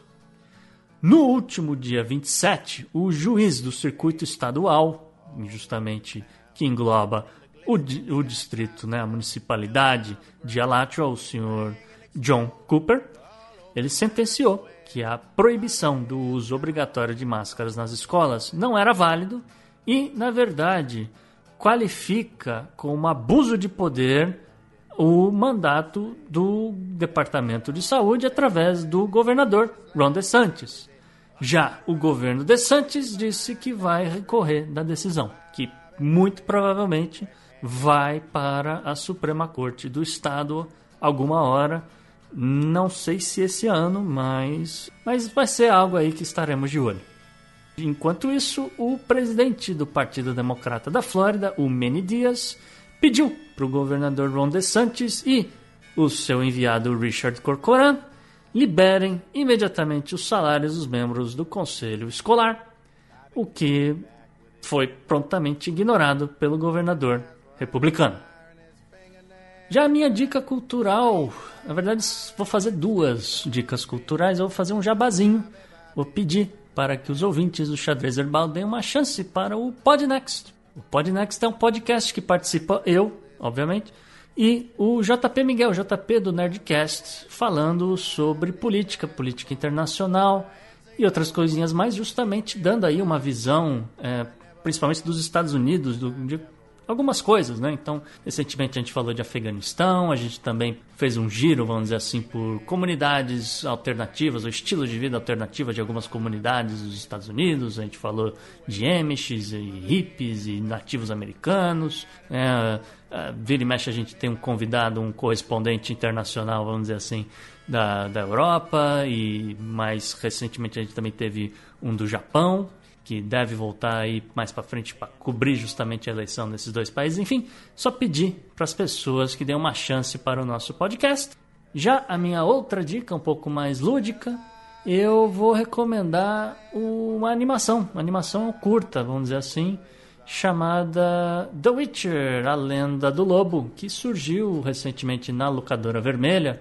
Entendo que esteja liberada também para o Brasil que eu gostei muito da qualidade, né? O que mais me chamou a atenção, na verdade, é a qualidade do desenho, talvez o melhor a melhor animação do estúdio Mir, que é um estúdio coreano e que uh, as pessoas devem conhecer por ter feito uh, uma obra mais antiga, né? A, a, Lenda de Korra. A outra animação recente que eles fizeram é o, o Dota, né? o Sangue de Dragão. Então acho que para quem curte esse universo de fantasy, eu acho que é, um, é uma boa uma boa dica. É isso, gente. Um abraço e até a próxima. Passemos agora para as efemérides da semana que vem. A Semana na História.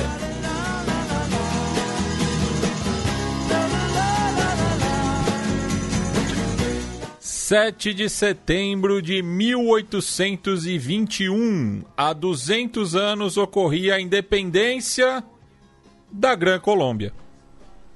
Pois é, da Gran Colômbia que antecede em um ano né, a nossa. Lembrando que nesse momento Gran Colômbia era uh, Colômbia, Venezuela e Panamá. O Equador entra na Gran Colômbia depois. Né? E aí a Gran Colômbia em 1830 esfacela de vez. E lembrando Mas, que os chapéus Panamá são originários do Equador. É, então, tá aí o, o, a data né, que acaba sendo a a formalização né, da, da, da Gran Colômbia, claro, você já tinha as declarações de independência, né? Uh, aí tivemos as guerras por independência, porém a formação da uh, Gran Colômbia né, acaba sendo em 7 de setembro de 1821. 6 de setembro de 1856, 165 anos atrás, ocorria a emancipação de Macapá.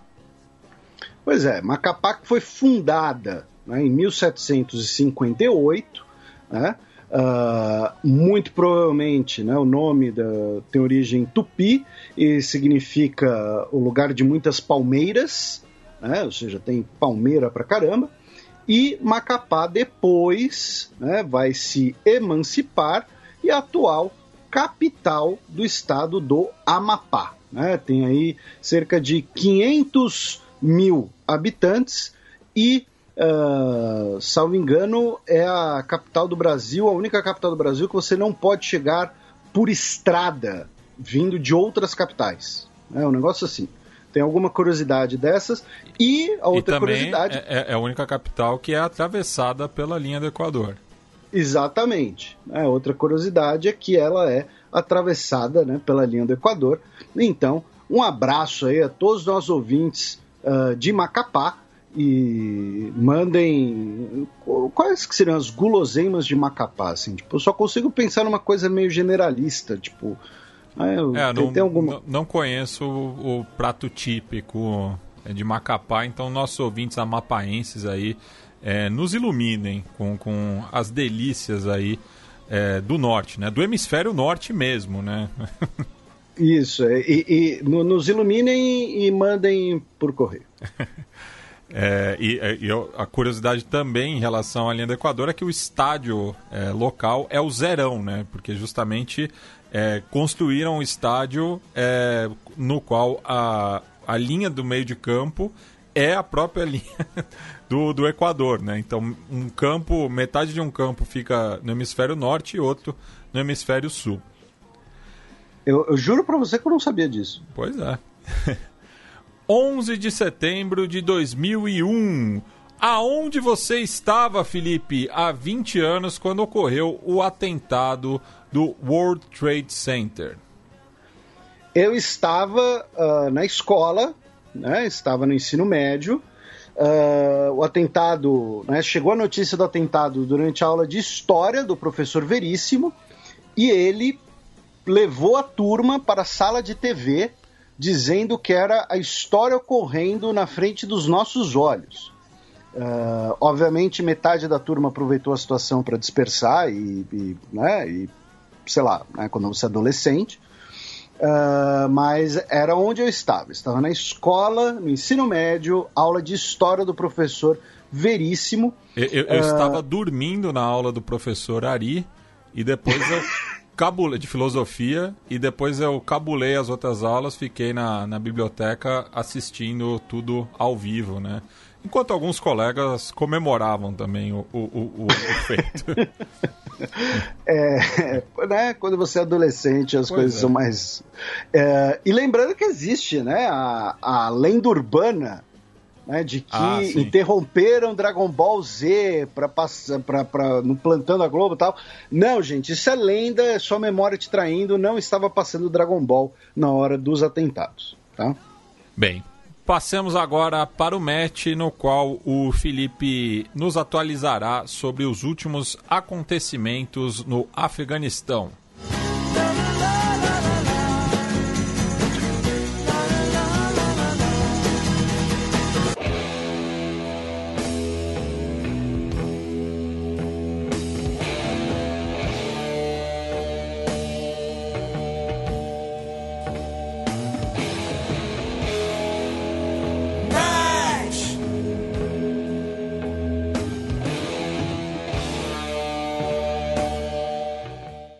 Pessoal, uma breve né, atualização sobre o que está rolando no Afeganistão.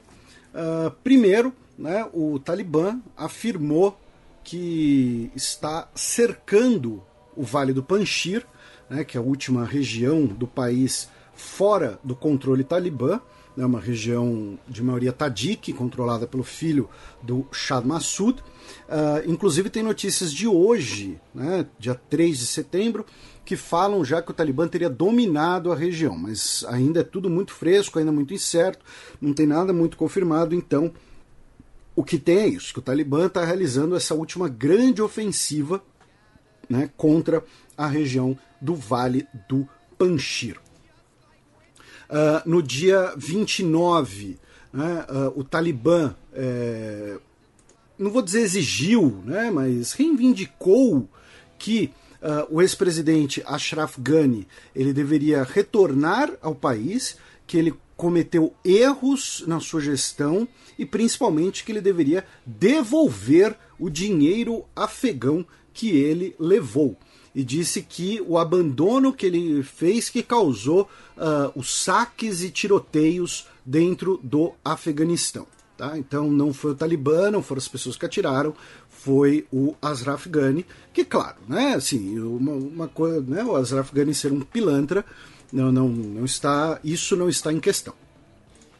Uh, aí outra né, imagem que circulou bastante foi que uh, na noite da segunda-feira, horário local afegão, é, nós tivemos a completa retirada né, dos Estados Unidos, incluindo a imagem né, do general Chris Donahoe, comandante da 82ª Divisão Aerotransportada, né, de paraquedistas, que é muito conhecida por conta do seu papel na Segunda Guerra Mundial, uh, ele uh, subindo né, num cargueiro C-17, último né, militar uh, dos Estados Unidos em solo afegão, e nesse contexto de retirada, as forças dos Estados Unidos, segundo o general Kenneth Mackenzie, o comandante do Comando Central, teria uh, inutilizado, né, destruído aviões blindados e também um, uma bateria antiaérea.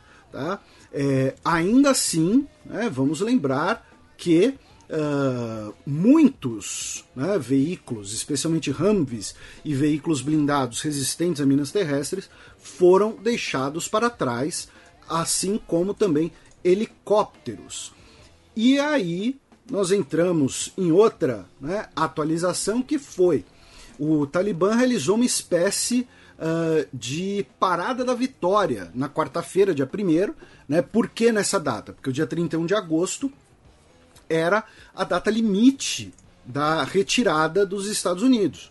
Né? E aí no dia 1 tivemos essa espécie né, de parada da vitória, uh, com veículos blindados, né, com uh, uh, materiais capturados, munição, veículos, e também um helicóptero Black Hawk né, voando com a bandeira talibã pendurada. Tá? É, e aí entra uma coisa que a gente já mencionou né, anteriormente, que é uh, o fato de que, ah, mas o Talibã não vai ter como pilotar os helicópteros, ou pilotar o Super Tucano, alguma coisa assim. Como se não fosse possível você uh, contratar mercenários, como se você não fosse possível até mesmo uh, treinar pessoas para isso. Então, é, é um pouco ingênuo. Claro, Talibã não vai ter uma, uma força aérea gigantesca, nem está interessado nisso. Não nesse momento. Mas, daí achar que eles não vão poder fazer nada, que eles vão parecer tipo pessoas né, da idade da pedra com, com equipamento tecnológico, é inclusive até meio. É, é um orientalismo meio racista até. Uh, também no dia 1 tivemos a primeira cooperação internacional com o governo talibã, já que o Qatar, né, via a Qatar Airways, uh, mandou uma equipe para o aeroporto internacional de Cabul para uh, restaurá-lo à funcionalidade. Né? Então, questões de uh, radar, torre de controle, equipamento, é, é, pessoas familiarizadas com os equipamentos, né? porque de, quando você teve a retirada completa, você também teve a retirada desse pessoal e também a destruição de parte desses equipamentos. Tanto que, se vocês entrarem né, na, em, em, sites que monitoram aeroportos, que monitoram tráfego aéreo, vocês vão ver que o aeroporto de Cabul está classificado como uh, inapropriado para tráfego aéreo no momento, coisas desse tipo, alertas desse tipo. Tá? Novamente, recomendando para os interessados, para os aficionados por aviação, o trabalho do Lito lá no Aviões e Músicas. Tá? Um abraço para ele, inclusive. Uh, então, essa é a parte mais uh, uh, factual, tá? recente do Afeganistão. Aí a gente tem alguns outros pontos mais específicos, tá? que também são factuais, mas são, como disse, específicos. Primeiro, falando né, das relações com o Talibã, das reações. Né? O Joe Biden continua na sua política de negação da realidade, tá? É, e aí, na terça-feira, dia 31, ele disse que a missão dos Estados Unidos no Afeganistão foi um sucesso extraordinário, tá? que a evacuação das 120 mil pessoas também foi um sucesso. Né? Uh, então, assim, ele parece que está numa negação, né? numa negação de que o governo dele fez presepada. E se você é um ouvinte recente, ouça os programas né, os últimos programas em que a gente fala que o problema vem desde o governo Bush filho. Ah, e o governo Trump legitimou o Talibã, o governo Obama não sabia o que fazer, e o governo Biden parece que está em negação da cagada que fez, né, com perdão aí da palavra, já que nós somos um podcast family friendly para você ouvir com toda a família por perto, tá?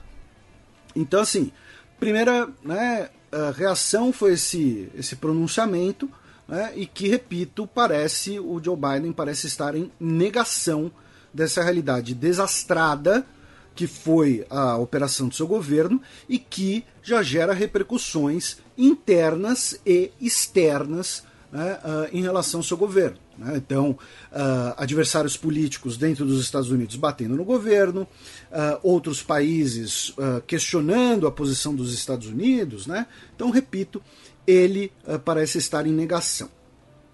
E aí, o Zabilullah Mujahid, que é um dos líderes do Talibã, uh, disse também na terça-feira, dia 31, que uh, ele pretende, né, ele gostaria né, que o Talibã e os Estados Unidos mantivessem relações diplomáticas. Tá? Ele disse que quer ter boas relações diplomáticas com todos os interessados. Tá? Uh, depois vamos para as relações entre Talibã e Índia. Porque o embaixador da Índia no Catar, o senhor Deepak Mittal, se encontrou com um dos líderes talibãs. Lembrando que o que seria a representação né, exterior do Talibã é em Doha, no Catar. Uh, em todo esse processo de negociação, o governo Trump e tudo mais. E por quê? Segundo o governo indiano, existem dezenas de indianos em solo afegão e uh, o governo indiano quer a, a, segurança dessas pessoas e que essas pessoas sejam trazidas, uh, sejam, né, possam ir de volta para o seu país. Lembrando que uh, a origem do Talibã tem relação indireta com a Índia, no sentido de que a Índia e a República Secular Afegã tinham boas relações, com isso, o Paquistão temia eventualmente se ver envolvido numa guerra em duas frentes, e aí o, pa o Paquistão vai colaborar com grupos anti a República Secular. Isso eu estou falando lá na década de 1980, tá, gente? Início da década de 1990. Vai colaborar com esses grupos e depois o principal desses grupos vai ser o Talibã. Né? O Talibã é um fruto direto da intervenção paquistanesa no Afeganistão para ter um aliado nessa sua extensa fronteira. Tá? Então, uh, o governo indiano estaria preocupado, inclusive, com atividades uh, anti-indianos dentro do Afeganistão. Tá? Uh, o governo chinês viu seu Ministério de Relações Exteriores, pediu no dia 1 na quarta-feira, que uh, abusos por forças estrangeiras no Afeganistão nos últimos 20 anos devem ser uh, investigadas e eh, os direitos humanos da população devem ser defendidos. Tá? Ele não especificou uh, quais crimes, não falou ah, abusos dos Estados Unidos, né? mas falou crimes cometidos por forças estrangeiras no Afeganistão. Né? Então, para bom entendedor, meia palavra basta. Uh, e o Putin também no dia 1 né, essa data que, como eu disse, marca né, a, a, completa retirada, num evento em Vladivostok, né, no, no, extremo uh, da Rússia, disse que uh, os 20 anos dos Estados Unidos no Afeganistão só resultaram em tragédias e que o saldo é no mínimo zero, para não dizer negativo. Aí, nesse, né, nesse, nesse contexto, a gente viu que alguns países né, estão dialogando com o Talibã, seja por a, necessidade pragmática ou então um apoio maior. Né? Hoje a gente já falou bastante dos interesses chineses no Afeganistão. Uh, e o Afeganistão tem aí vendido né, a imagem de que é o Talibã moderado, o Talibã paz e amor, né, o Talibã agora vai ser mais representativo, e o Talibã quer dialogar com todo mundo. Né? Então, uh, por exemplo, né, a ex-ministra britânica Claire Short, né, que foi do governo Tony Blair, ela disse que o Talibã mudou depois de 20 anos e que é preciso negociar. Uh, aí o enviado do Talibã disse que as mulheres vão poder estudar no Afeganistão, desde que separadas dos homens, né? Uh, com um programa educacional razoável, consistente com nossos valores islâmicos, nacionais e históricos. Então tem essa imagem aí de Talibã paz e amor e quer negociar quer relações diplomáticas. Uh, novamente, os nossos ouvintes ficaram sabendo, né, não sabendo, né, mas tiveram um panorama bastante extenso de como o Talibã não costumava cumprir acordos, como ele violava acordos de acordo com sua conveniência. E assim, quem quer acreditar no Talibã paz e amor, quem quer ser feito de trouxa, fica à vontade, tá? Por quê? Nesse período em que nós tivemos essas declarações, esses diálogos, nós também tivemos, por exemplo, a nomeação do Khalil Haqqani como o diretor de segurança de Cabul, que ele é o líder da rede Haqqani, que é um grupo extremamente violento e extremista dentro do Talibã, tipo, é uma facção radical dentro do Talibã, para vocês terem ideia, tá? Aí uh, tivemos no dia 31 a denúncia de que um cantor tradicional, né, um cantor uh, de música folk, Fawad Andarabi, foi espancado né, e executado pelo Talibã. No dia seguinte, tivemos o Talibã dizendo que a música é proibida no Islã, então a música será proibida no Afeganistão. A Academia de Música Afegã já foi fechada. Sobre essa questão da música no Islã ser ou não permitida, ser ou não haram, né, entre aspas, pecado, tem uma discussão, porém, a posição de que música é proibida é sempre a posição mais radical. Tá? Uh, alguns consideram que o que é proibido são alguns instrumentos, os instrumentos de percussão são permitidos, tal, mas a maioria das pessoas de qualquer, né, muçulmanos de qualquer origem, sejam turcos, árabes, uh, egípcios, berberes, ouvem e praticam e produzem música, tá? É, é, inclusive música folk. Então é uma posição completamente extremista e aí, ah não, nós somos moderados, mas vamos aqui matar um músico folk. Aí uh, também tivemos a denúncia via o, uh, um dos principais, né, talvez o principal é, ativista LGBT afegão, o Nemat Sadat, que reside nos Estados Unidos. Uh, ele, está ele faz parte de, um, de uma articulação que quer uh, retirar cerca de 350 pessoas LGBT uh, de dentro do Afeganistão. E uma dessas pessoas que ele está tentando ajudar é uma pessoa que é um homem que relatou que o seu companheiro foi espancado e decapitado na rua, publicamente. Tá? E uh, é, é, o, o Sadat fala: olha, as pessoas podem ser mortas simplesmente por serem quem elas são, simplesmente por serem, né, por existirem. E aí alguém pode até falar assim: ah, não, mas peraí, mas aí é uma questão de todos os países uh, muçulmanos, é uma questão cultural deles, porque o Irã também tem leis anti-LGBT, a Arábia Saudita também tem, né? Uh, só que, por exemplo, Bangladesh, que é, entre aspas, ali do lado do Afeganistão, nessa mesma semana deu uma notícia totalmente oposta. Tá? A corte anti-extremismo de Bangladesh condenou seis pessoas à morte por serem de um grupo radical muçulmano ligado ao Ansar al-Islam, que mataram dois ativistas LGBT, uh, dois homens homossexuais, em abril de 2016, uh, em nome, né, do, do, do, entre aspas, da religião, e eles foram condenados à morte por isso. Tá? E Bangladesh é um país que também não reconhece relações homossexuais. Tá? É, ainda é, é, é criminalizado, tá? embora não seja é, punível com prisão. Então não estou falando nem de um, de um paraíso libertário, alguma coisa assim. Não. Estou falando de um país ali do lado que dá um exemplo completamente oposto. Tá? É, uma coisa é você achar que é haram, que é, outra coisa é você pegar e matar a pessoa no meio da rua. Né? Isso é coisa de grupo extremista. Então, quem quiser achar que o Talibã está moderado, que é o Talibã paz amor, quer ser feito de trouxa, fica à vontade, tá bom? Nesse contexto também, ainda no Afeganistão, outra notícia pontual: os Estados Unidos uh, realizou dois ataques contra líderes do Daesh Khorasan, né, o Daesh dentro do Afeganistão, incluindo aí a explosão de um veículo que tra teoricamente transportava homens-bomba, porém tinha uma família inteira com oito ou nove vítimas civis, incluindo três crianças dentro do veículo, e o Talibã protestou contra essa ação.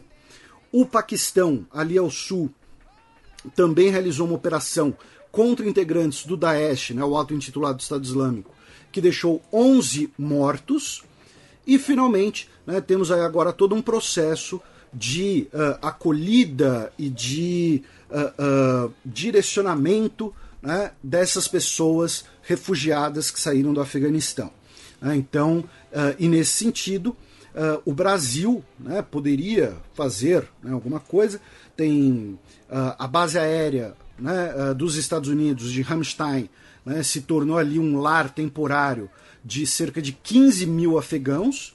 A União Europeia né, já está começando a fazer planos para distribuir, alocar essas pessoas, porém também com barreiras que impeçam chegada de pessoas vindos por terra. A gente falou do muro que a Grécia colocou na fronteira com a Turquia. E uh, tivemos uh, duas, três notícias em relação ao Brasil e uh, refugiados afegãos. Tá? Uma delas, da Flávia Mantovani, é que tivemos uma manifestação na, em frente ao escritório do Ministério de Relações Exteriores de São Paulo, no Jardim América, feita por pessoas da comunidade afegã de São Paulo, uh, pedindo né, para que uh, o Itamaraty aceite uma proposta tá, da empresa FGI Solution tá, para o Brasil receber cerca de 400 pessoas resgatadas de Cabul.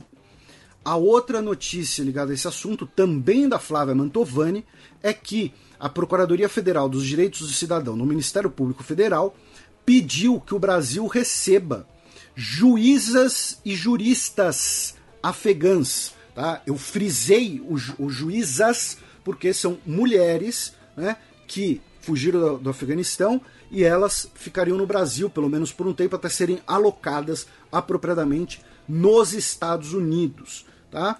E a terceira notícia sobre esse assunto, agora vindo da Mariana Holanda, é que o governo brasileiro concluiu a retirada de todos os brasileiros que desejavam, que uh, uh, né, anunciaram que desejavam sair, que estavam no Afeganistão e desejavam sair. Uh, quem realizou a operação, quem conduziu, né, quem organizou, foi a Embaixada Brasileira em Islamabad, tá, no Paquistão, já que o Brasil né, que acumula a embaixada com o Afeganistão. Acumulava, né, pelo menos com a República Islâmica do Afeganistão, agora com o Emirado Talibã, não sei. Bem, passemos agora para o cheque no qual eu e o Felipe daremos um girão eleitoral.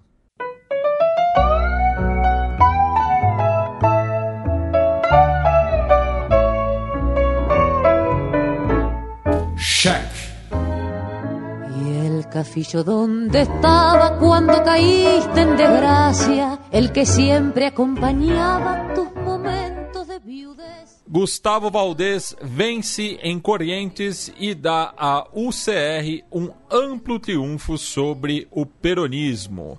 Lembrando né, que Corrientes é uma das duas províncias argentinas que fazem fronteira com o Brasil e, no caso é, correntino, somente com o estado do Rio Grande do Sul. Né? Já Missiones faz fronteira com os três estados do sul do Brasil. É, se não me engano é Passo da Fronteira, não é? Isso, é Passo de los Libres, ali com, com é, Uruguaiana.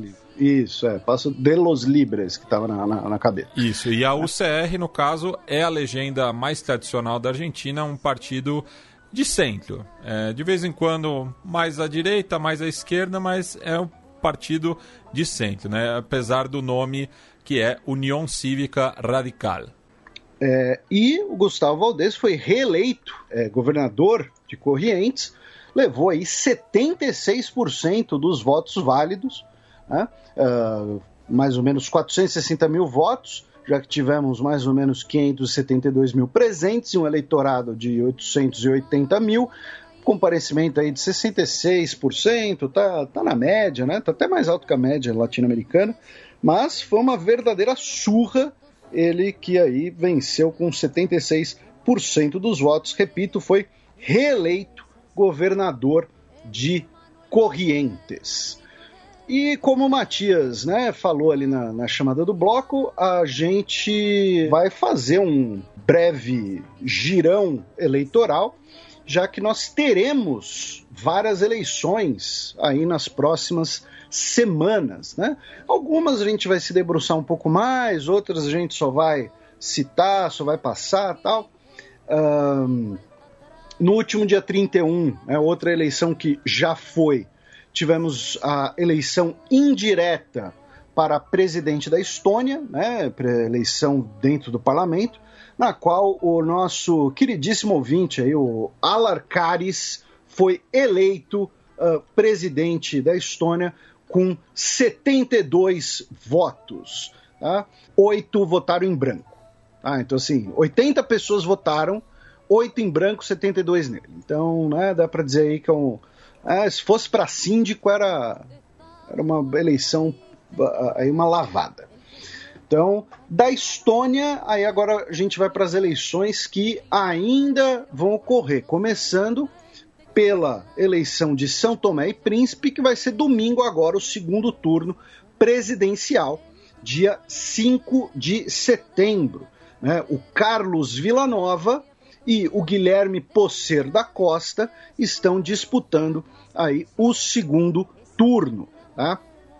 Um uh, mais ao centro, né, e o outro bem mais de esquerda, né, no caso, o Guilherme Posser da Costa. Segundo a matéria da Neide Ribeiro, na Rádio França Internacional, uh, os dois candidatos focaram né, o seu último dia de campanha na capital, né, em São Tomé. Uh, tem ali, o, inclusive, o, o, o itinerário dos dois. E, uh, segundo o candidato Guilherme Posser da Costa, o diagnóstico dele é que a eleição está em aberto, porque, infelizmente, ela pode ser marcada por uma forte abstenção.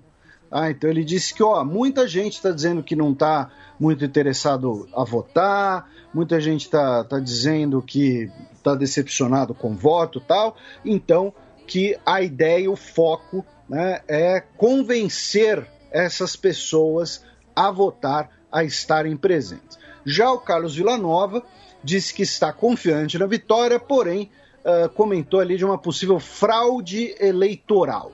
Uh, ele fez esse comentário estando na Praça dos Táxis.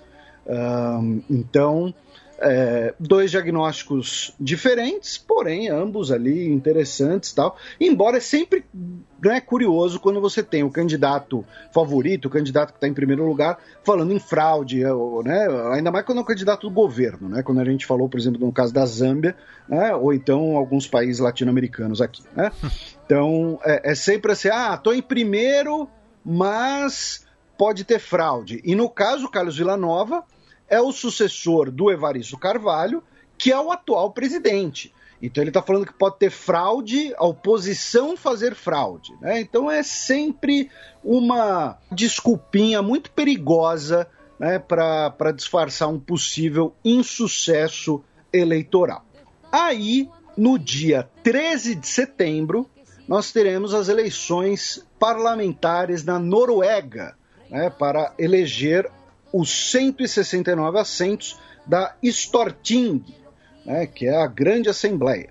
Vocês vão saber porque eu falei o nome em norueguês, Storting. Né? Uh, lembrando que a Noruega ela tem um caso uh, paradoxal, não chega a ser paradoxal, né, mas que é a atual primeira-ministra da Noruega, desde 2013, é a Erna Solberg, do Partido Conservador, embora o Partido Conservador não seja o maior partido do parlamento. Tá? É, porém, ela que conseguiu articular uma coalizão de maioria que consiga uh, conseguiu viabilizar um governo. Então não chega a ser um governo de minoria, tá? uh, embora em alguns momentos tenha sido um governo de minoria, porém, tá, é, não é o maior partido. Tá? Então, hoje é minoria. Tá? Hoje. A gente já falou um pouco dela e dessa questão norueguesa nos últimos anos. Então, as pesquisas indicam né, que o Partido Trabalhista vai ficar em primeiro e que o Partido Conservador vai ficar em segundo, que é mais ou menos o mesmo cenário que ocorre atualmente dentro do parlamento. Hoje a maior bancada é do Partido Trabalhista. Tá? Em terceiro lugar está despontando o Partido de Centro, tá? com aí mais ou menos 12, 15% das intenções de voto.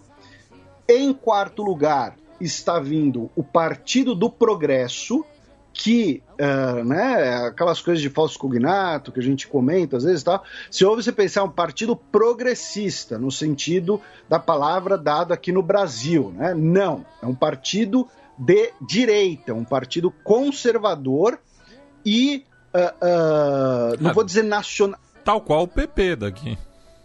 É, é boa, boa. Uhum. Então pronto, é, é o PP da Noruega. é o. É o Malufson. é...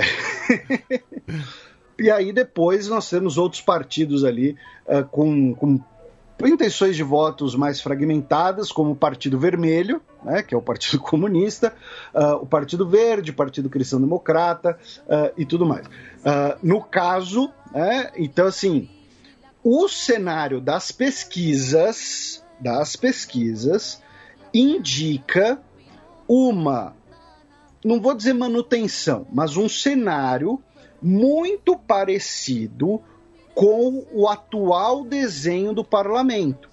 Ou seja, se a ministra, né, a Erna Solberg, dos conservadores, conseguir articular ou rearticular a sua coalizão com o Partido Liberal, Partido Cristão Democrata, o Partido do Progresso, eventualmente o Partido de Centro, então ela vai conseguir se manter no poder. E o Partido Trabalhista vai ser aquela coisa que a gente sempre comenta sobre eleições parlamentares, né, que uh, parlamentaristas, melhor dizendo, que muitas vezes é, é, não são expressas bem né, na, na, na imprensa devido a tempo tal, que é em eleições parlamentaristas é possível, às vezes até comum, o partido vencer, mas não levar. Ganhar, mas não levar. Né? Então ficou em primeiro, mas não conseguiu formar coalizão.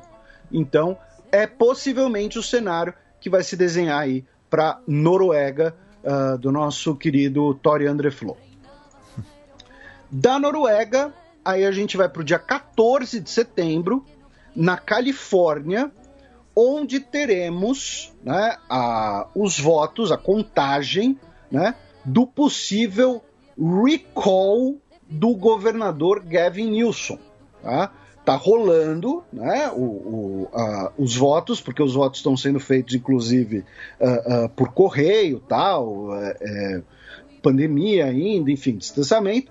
Então, uh, tá tendo o, a eleição de recall, que é, lembrando, o, o, recall é como se fosse um impeachment pelo voto. Né? Uh, aqui na América do Sul ele se tornou muito conhecido quando foi colocado na Constituição venezuelana de 1999. Né? Uh, é a quarta vez que um governador dos Estados Unidos sofre recall tá? É, é, é, pode sofrer né, o recall. Tá? É, e em outras seis vezes tivemos recalls de pessoas eleitas na Califórnia. Tá? E uma informação interessante do Ballotpedia, uh, a gente já recomendou aqui o Ballotpedia antes, né? Para quem gosta de eleição, para quem quer acompanhar eleições, ou para quem trabalha com isso, Ballotpedia é tipo a Disneylandia, assim, é um, é um ex-vídeos de eleições do, do, dos Estados Unidos, tá? É, segundo Ballotpedia, todo governador da Califórnia desde 1960 foi alvo de recall. Porém, não necessariamente uh, foi aprovado pelo voto. Tá? Então, isso é interessante por quê? Porque, como a gente mencionou quando a gente falou lá da, da, da questão do assassino do, do, Bob Kennedy, ano que vem nós teremos eleições para governador uh, na Califórnia.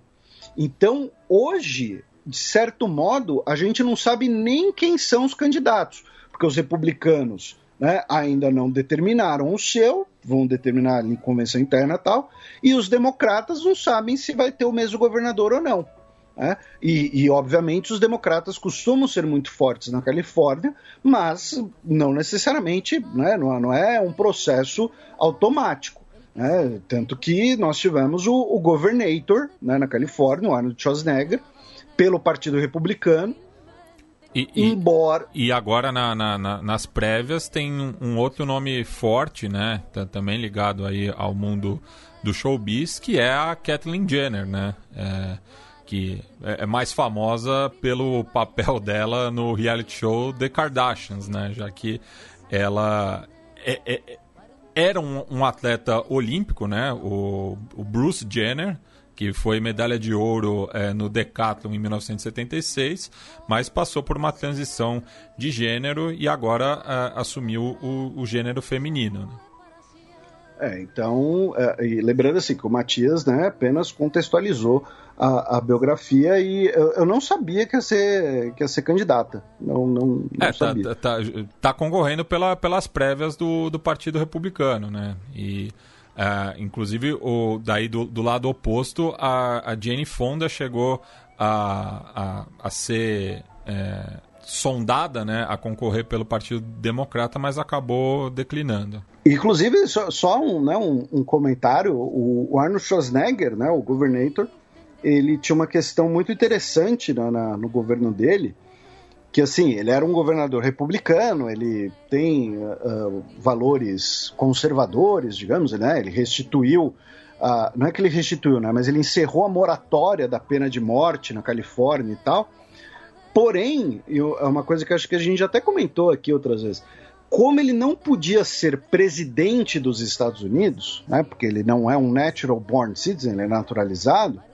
É, é austríaco, né, de nascimento é, ele ele adotava algumas políticas que desagradavam o partido dele, especialmente a legislação ambiental né, californiana tem muito a ver com ele e é muito ambiciosa, tanto que ele participa da, da, da COP na Dinamarca, na COP de Copenhague, Uh, porque ele não precisava agradar o partido para ser presidente, né? Então ele, ah, dane-se. Não, mas isso não é coisa do Partido Republicano. Ele falou, dane-se. É, e, e, e, atualmente é uma da, das principais vozes contra o trumpismo dentro do, do Partido Republicano.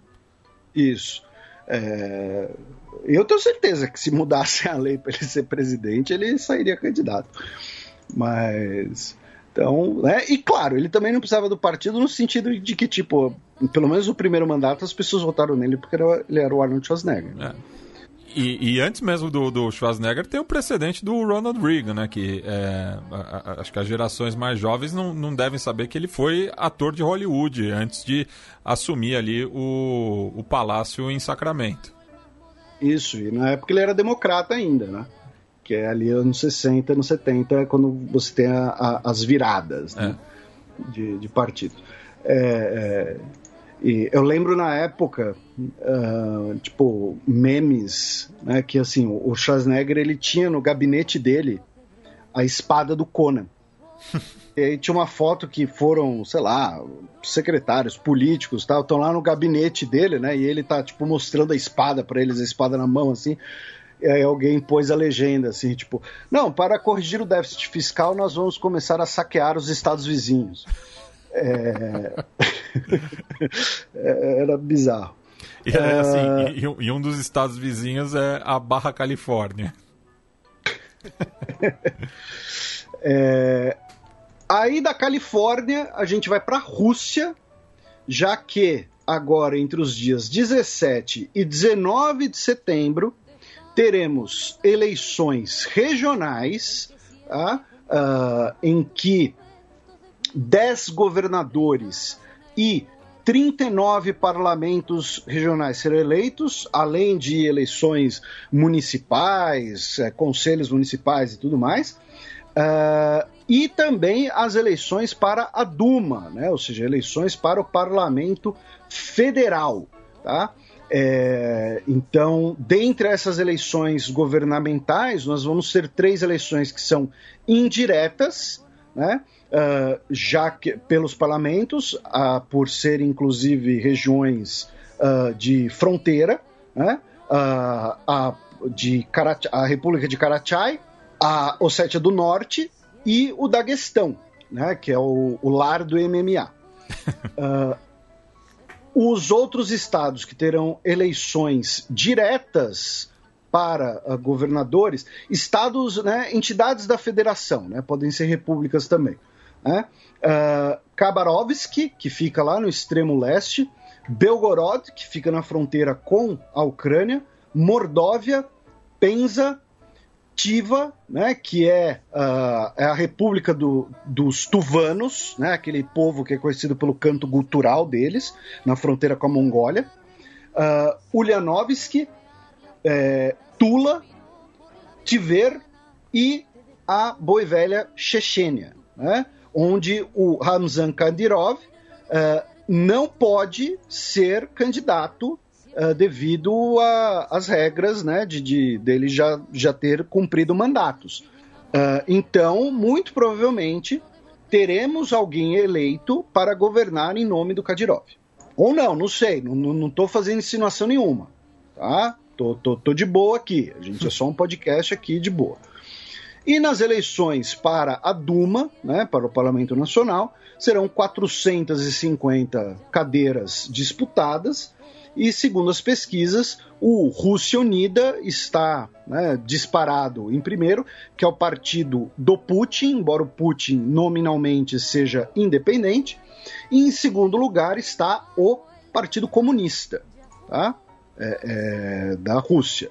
E o, o Rússia Unida, né, liderado, o número um da lista, é liderado pelo Sergei Shoigu, né, que é durante quase uma década o ministro da defesa do Putin, e antes disso ele era comandante uh, dos bombeiros, né? ele, era, uh, ele é o general dos bombeiros, né? ele foi ministro de emergências e tal.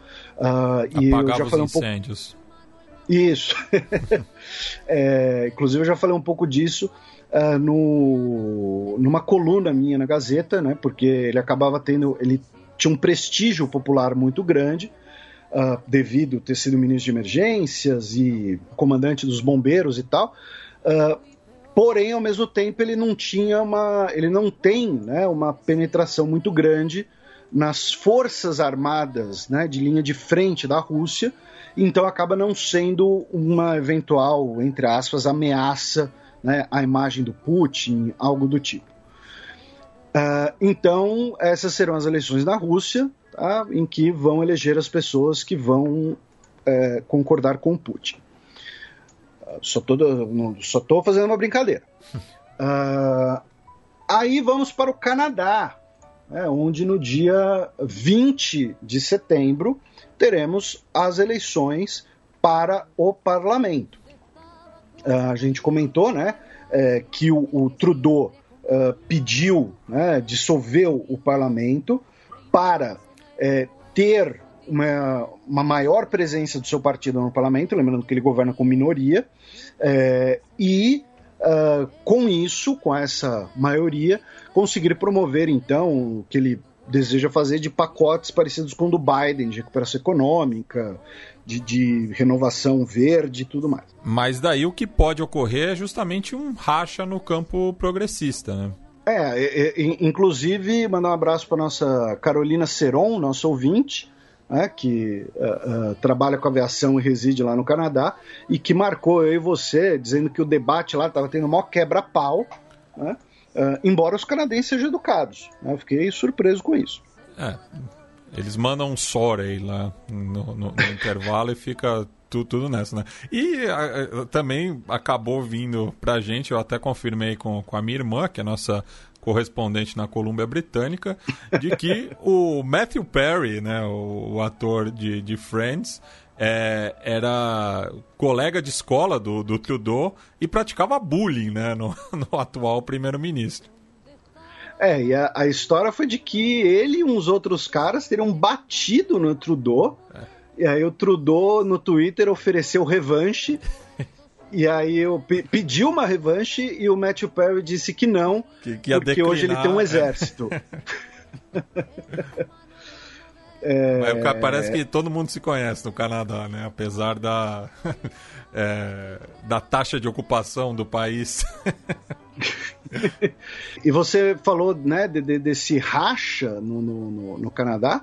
Embora o Justin Trudeau ele não tenha a maioria do parlamento, o Partido Liberal, né, que é o partido de centro-esquerda canadense, é o partido dele, é o maior partido.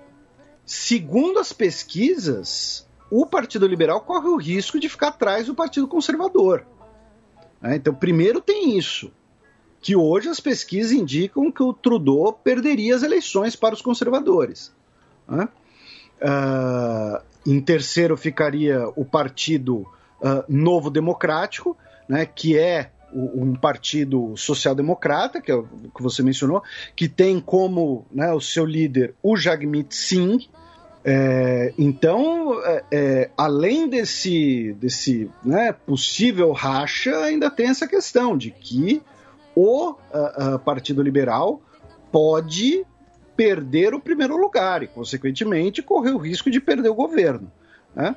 Uh, o Partido Novo Democrático, que aparentemente tem mais chances de crescimento, e aí depois vem né, o Bloco do Quebec, o Partido Verde e também agora né, o, o novo o, uh, o novo partido, o Partido Popular, que é um partido já mais uh, à direita né, uh, do cenário político canadense. É, e, e, esse voto no Partido Novo Democrático é, seria um, um, voto de protesto é, da esquerda né, contra o, o Trudeau, né? Porque é, existe justamente uma oposição muito forte dele é, do, do, do, do, dito né, campo progressista, né?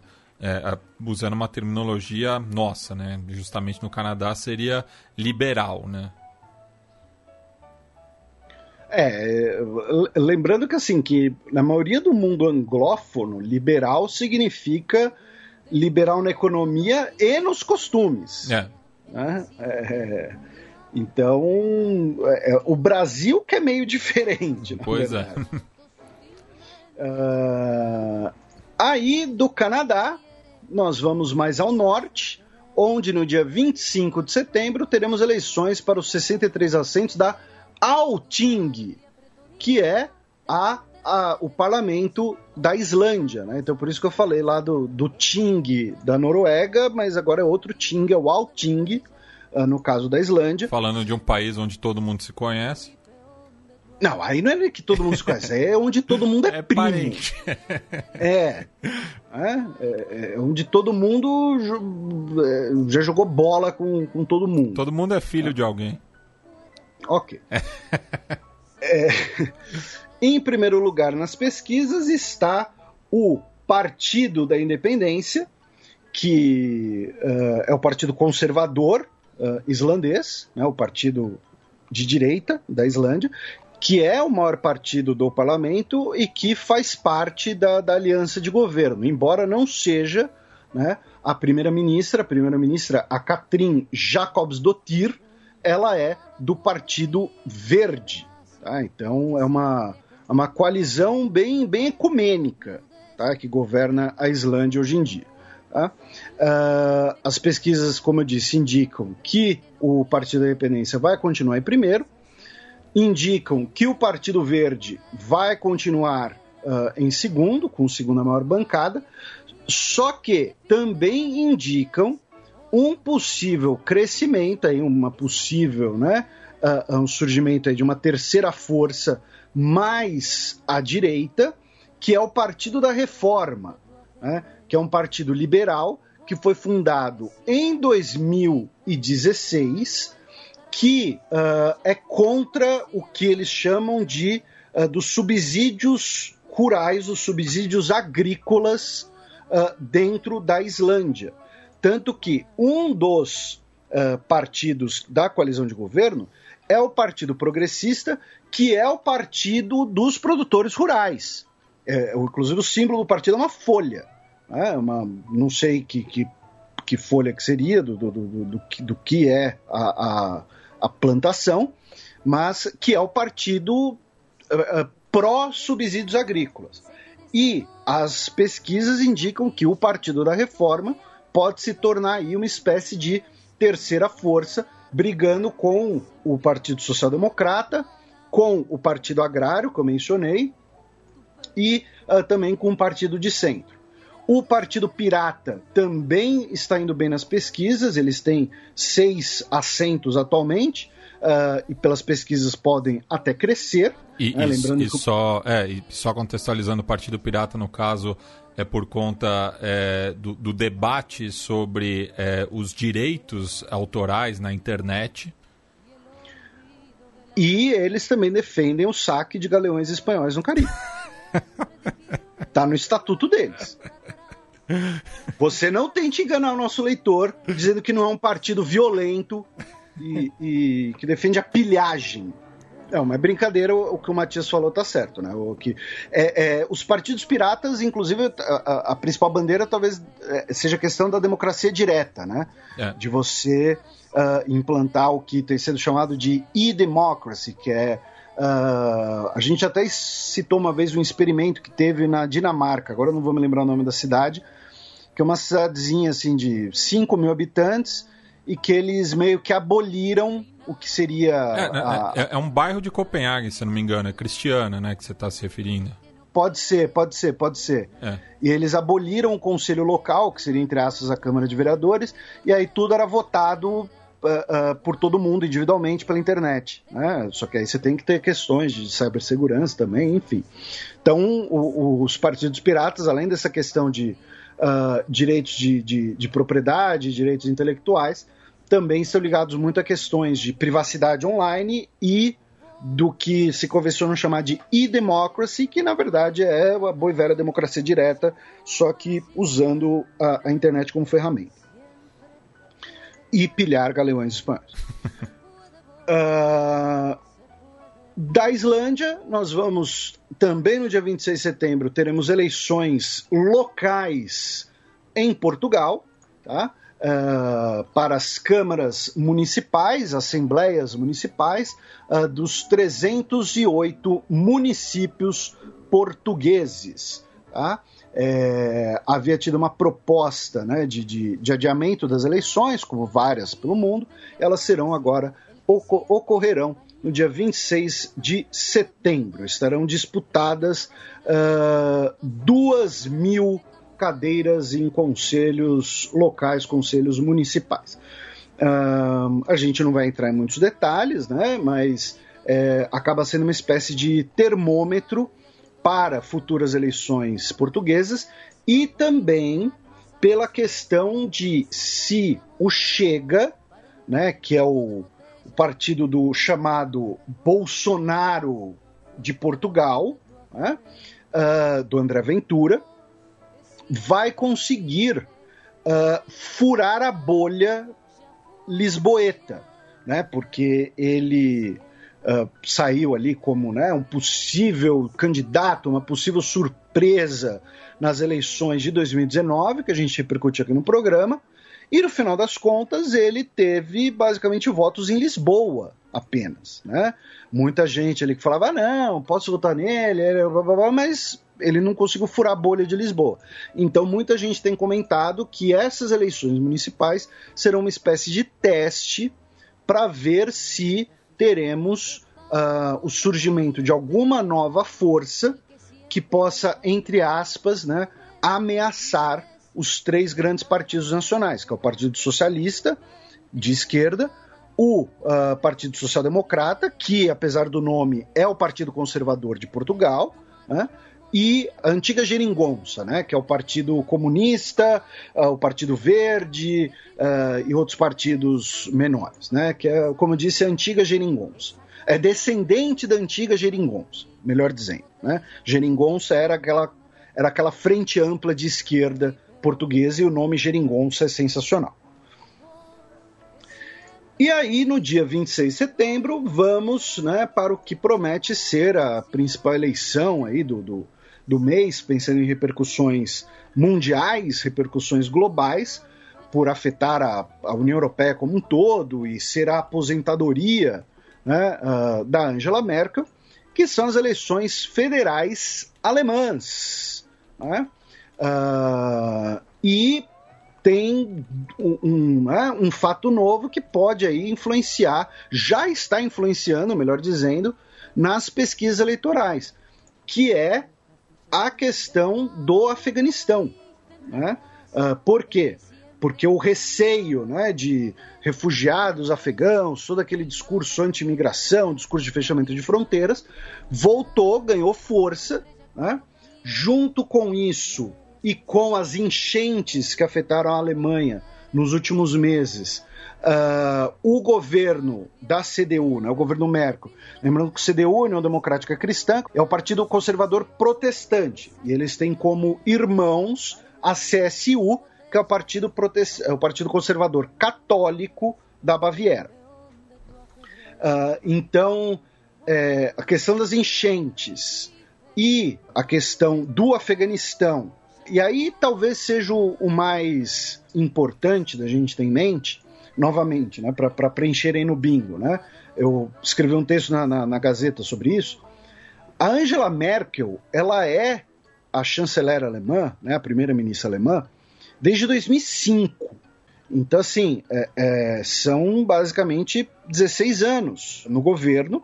Então, quando você tem uma pessoa e um partido que ficou 16 anos no poder, isso abre margem para o eleitorado falar: pô, quer saber? Ó, a Merkel foi legal, a Merkel foi importante, foi um bom governo, mas agora eu vou votar em algo diferente, está na hora né, de, de, dar uma mudada.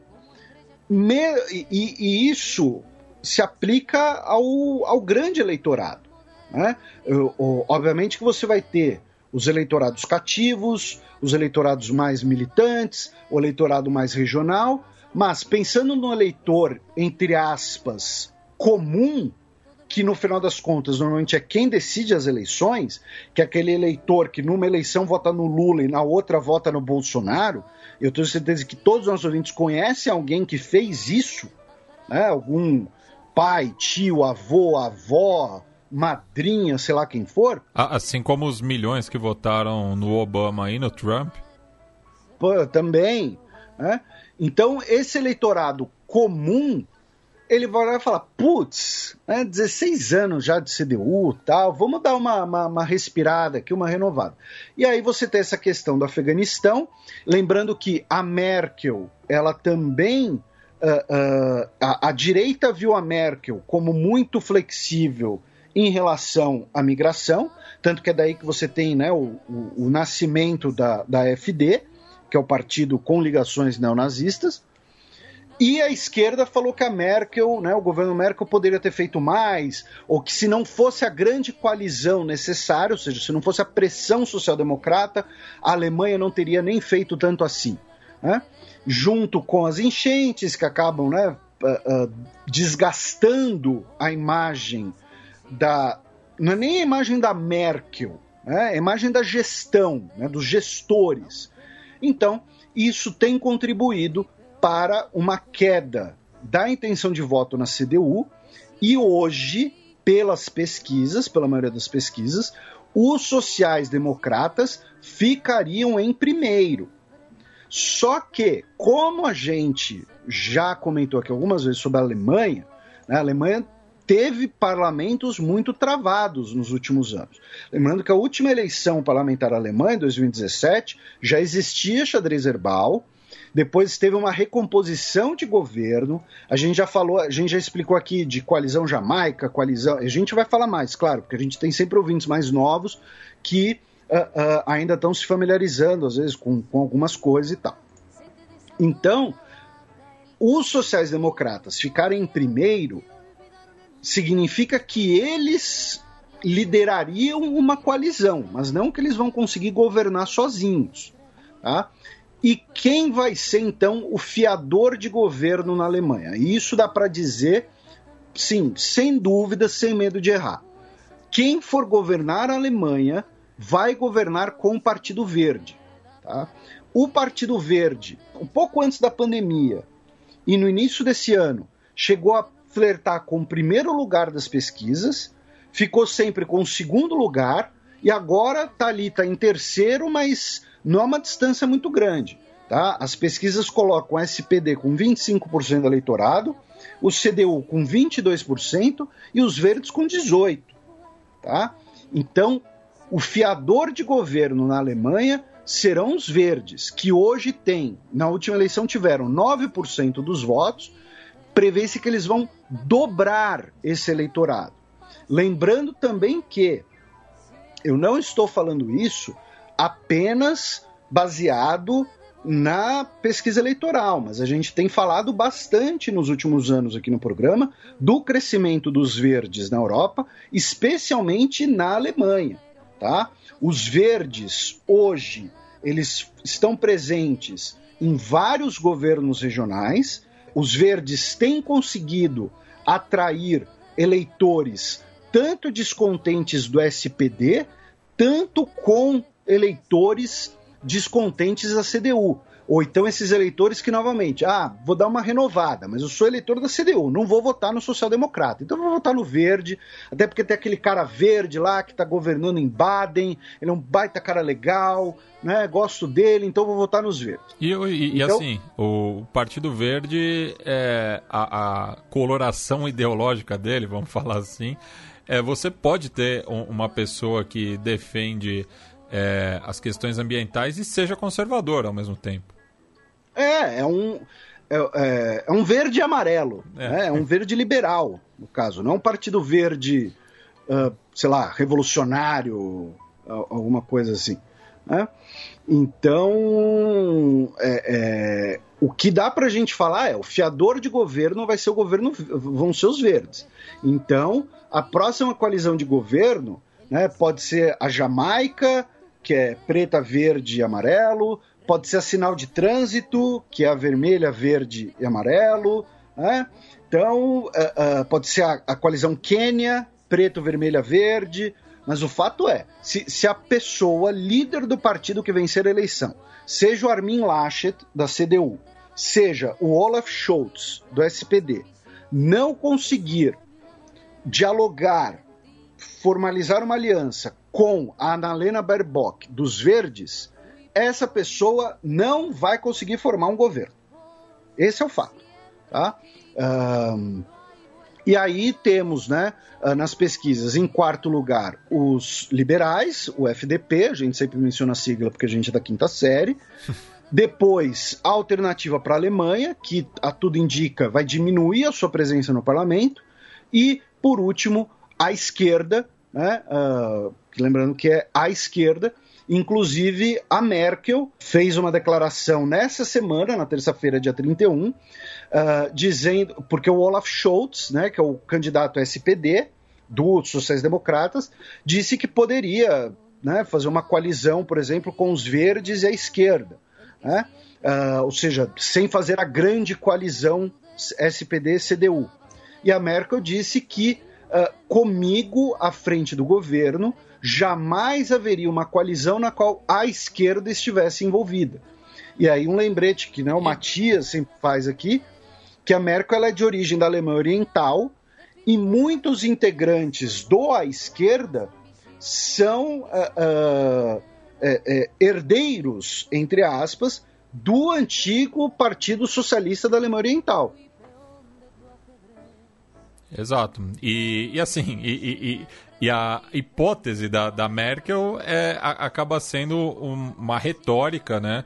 Justamente para apontar o posicionamento do partido dela à direita, né? Porque ela não vai mais encabeçar o governo, né? Ela está saindo é, do, do, da chancelaria. Mas é, isso é um indicativo que ela mostra para os seus correligionários e os seus apoiadores. Isso. É, é, é, também talvez uma forma né, de, de, de dar uma, uma.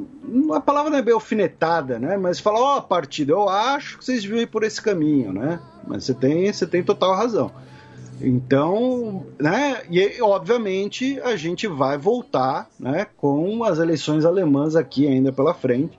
Uh, e a gente ainda vai repercutir todas essas eleições, mas é para os nossos ouvintes já ficarem aí sintonizados no próximo mês, que vai ter muita eleição e, repito, para quem gosta, vai ser um prato cheio. Bem, excepcionalmente não teremos a coluna da professora Vivian Almeida, então passemos para o segundo e último bloco do Giro de Notícias. aunque no me reconozcas, fui peón de tu ajedrez.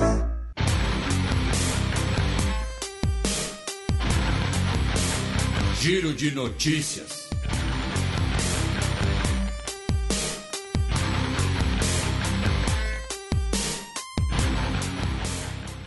Bem, temos três notícias da última quarta-feira, 1 de setembro, abrindo este mês. Aí daí já vem na cabeça, né, o refrão de Earth, Wind and Fire, né? Do you remember? Dancing in September. E começando. Eu não acredito que você fez isso. Eu não acredito que você meteu essa. Tipo, é... alerta de ele meteu essa. Mas ok. Um salve aí pro, pro Casimiro. É, Itamaraty faz cerimônia escondida após alunos homenagearem diplomata morto pela ditadura. Citando Ronivon, significa. Pois é, assim, é patético, tá? É, foi a formatura né, dos alunos do Instituto Rio Branco, né, ou seja, que agora vão entrar no, no, no, efetivamente no serviço diplomático. E eles escolheram como patrono o embaixador José Jobim, que foi morto em 1979 pela ditadura militar, depois de uh, uh, ter avisado, alertado pessoas próximas dele que ele iria denunciar superfaturamento na construção de Itaipu. Né? Então, assim, primeiro, ah, não tinha é, é, corrupção na ditadura. Aí você vai ver as listas de grandes empreiteiras que fizeram as grandes obras da ditadura, você vai ver muitos nomes familiares, né? Muitos nomes teutos, inclusive, como diz você. E fica a recomendação da obra Estranhas Catedrais, as empreiteiras brasileiras e a ditadura civil-militar de 1964 a 1988 do Pedro Henrique Pereira Campos. E a segunda coisa é que não é que não tinha corrupção, é que não deixavam você saber que tinha. Né? Enfim, a turma, né, então, uh, escolheu José Jobim como patrono, então parabéns à turma, até porque nesse contexto atual que vivemos é muito claro né, o motivo dessa escolha. E aí, por conta disso, Itamaraty realizou uma formatura ali uh, uh, discreta, né, é, sem, inclusive, né, a presença uh, do presidente Jair Bolsonaro, mandou um, um, discurso gravado, sendo que normalmente a presidência da República participa das formaturas de uma academia superior do Estado, né, uh, do Estado federal, do Estado nacional, é isso que eu quis dizer, tá? né, não é formatura uh, de, de, de, por exemplo, uma academia de polícia estadual. Né? Uh, e, enfim, aí usaram a questão do, da pandemia, do distanciamento social, obviamente como desculpas né, para essa diminuição do evento, já que no ano passado, em outubro de 2020, quando já tinha pandemia, foi, com, foi a cerimônia normal, foi a cerimônia com toda a, a, a pompa né, de praxe. E outra pataquada, que assim, que para mim é surreal, e, e a influência né, de, de desse setor uh, uh, olavista que tem dado um pouco as caras no Itamaraty, que é assim, na formatura, né, atrás do chanceler França, atrás das autoridades, estão né, as bandeiras nacionais. E o que acontece? Você tem a, a bandeira do Brasil atual, aí do lado a bandeira do Brasil Império, aí do lado aquela bandeira provisória da República, que parece a bandeira dos Estados Unidos, e aí bandeiras do que seria o período colonial. A ideia disso né, uh, seria, e, e, isso já foi feito em anos anteriores, tá? Uh, não é exatamente de hoje, porém tem ganhado um contorno muito bizarro. Eu já vou explicar para os nossos ouvintes. Que não é mera birra ideológica, até porque, sim, é, é, se, bi, se, ser republicano é birra ideológica, então me chama de ideológico. E aí você tem essas outras bandeiras que serão do período colonial. A ideia do Itamaraty é transmitir a ideia de continuidade, né, de continuidade das fronteiras, continuidade do próprio serviço diplomático brasileiro. Né? Então, o nome da FUNAG é Fundação Alexandre de Guzmão. O Alexandre de Guzmão era um diplomata que lidou com as fronteiras brasileiras, mas antes de existir Brasil. Né? Ele era nascido, ele nasceu em Santos, mas ele uh, uh, era de família portuguesa, morreu em Lisboa, uh, o Tratado de Madrid é de 1750. Então a ideia é expressar essa continuidade. Ok. No final das contas, o que, que acontece? Você tem, atrás do chanceler, vou, vou contar aqui ao, ao vivo, entre aspas, com os nossos ouvintes, tá? 3, 6, 9, 12, 13 bandeiras. Dessas 13 bandeiras, uma delas é a bandeira da, da Ordem de Cristo, que não era uma bandeira nacional portuguesa. Ela era usada uh, em embarcações, mas não era uma bandeira nacional. Aí, outra dessas bandeiras é uma bandeira que nunca existiu, é uma bandeira falsa tá, gente? Que é a bandeira que seria a bandeira portuguesa durante a União Ibérica, que é, é um brasão português com vários ramos de oliveira atrás. Só que essa bandeira Podemos dizer existe... que é uma bandeira do Brasil paralelo, Felipe? podemos, podemos. É, é, é uma. É... Só que assim, essa bandeira nunca existiu. Foi assim: a, a, algum integrante da corte portuguesa propôs essa bandeira no período da União Ibérica para diferenciar Portugal de, de, de, Espanha, mas essa bandeira nunca existiu. Aí vamos continuar. Outra bandeira, que é essa bandeira toda verde com o, o brasão português, não era bandeira nacional portuguesa, era o estandarte pessoal do rei. Então também não, não se aplica a, a, a ideia de uma continuidade brasileira. Aí tem outra bandeira, que é a bandeira com esfera armilar, que é era a bandeira do dos navios portugueses que vinham para o Brasil, que depois virou a chamada bandeira do príncipe do Brasil, que era o título do herdeiro do trono português. E aí os monarquistas inventaram que existiria um principado do Brasil, que também nunca existiu. Então é outra bandeira que não tem relação nenhuma com o Estado Nacional Brasileiro. Era uma bandeira usada para navegação. Mas o caso mais bizarro de todos, meu caro Matias, é o caso da bandeira que está do lado da bandeira provisória da República. Tá? Eu estou falando isso para os nossos ouvintes que quiserem, sei lá, ouvir isso com uma foto do lado, alguma coisa assim. Que é uma bandeira uh, com escudo português, o escudo monárquico português, que ela tem uma faixa azul e o campo branco. Essa bandeira foi a bandeira nacional portuguesa adotada em 1830 oito anos depois da independência brasileira. Essa bandeira não tem nada a ver com o Brasil, é uma bandeira porto, completamente portuguesa. Então, assim, dessas 13 bandeiras, duas são uh, alegorias, não existiram. Outra é um estandarte pessoal do rei português.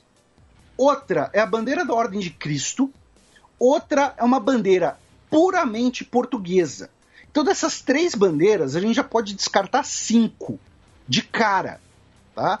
E das e isso ficam... considerando a história do Brasil, porque estamos falando do Brasil republicano. Pois é. Então, assim, cara, é um negócio surreal. Porque, e, e no fim das contas fica muito claro, porque você olha para essa foto, você vê, você vê com muito mais destaque a ordem, a, a, a cruz de Cristo e o brasão português do que as bandeiras brasileiras, do que o verde e amarelo. É surreal de, de, eh, eh, de falsificado e de, de ideológico. Novamente, é uma bandeira portuguesa adotada em 1830. Ela não tem ligação absolutamente nenhuma com o Brasil, mesmo nessa justificativa de querer expressar uma continuidade. Tá?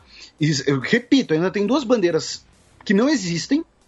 Uma bandeira que era o estandarte pessoal do rei, ah, então, assim, é surreal, tá? É surreal. E, e justamente, com, com, a proclamação da República, tinha que ter tido uma ruptura é, com, com a, a, as cores monárquicas, né? Porque é, é, é, sempre bom frisar né, que o verde representa a Casa de Bragança e o amarelo a Casa de Habsburgo, né, por conta da Imperatriz Leopoldina. É, e o próprio Portugal, por exemplo, é, quando se tornou uma república, mudou as cores. É, trocou o branco e azul pelo verde e vermelho. Então, é, você tem razão. Você Uh, você é um iconoclasta. Mas, assim, ridículo. Uh, complementando na Folha de São Paulo a Lígia Jobim, filha né, uh, do diplomata morto pela ditadura, é, escreveu ali um breve depoimento sobre isso, tá? então recomendo a leitura. E o presidente Jair Bolsonaro, na semana, reclamou que o Joe Biden tem uma obsessão pela questão ambiental e que isso atrapalha o governo brasileiro. Falar o quê? Toque de recolher é imposto na Caxemira indiana após morte de líder separatista. Pois é, o... para deixar claro, o líder separatista, o Seid Ati Gelani, ele era um líder uh, muçulmano, né?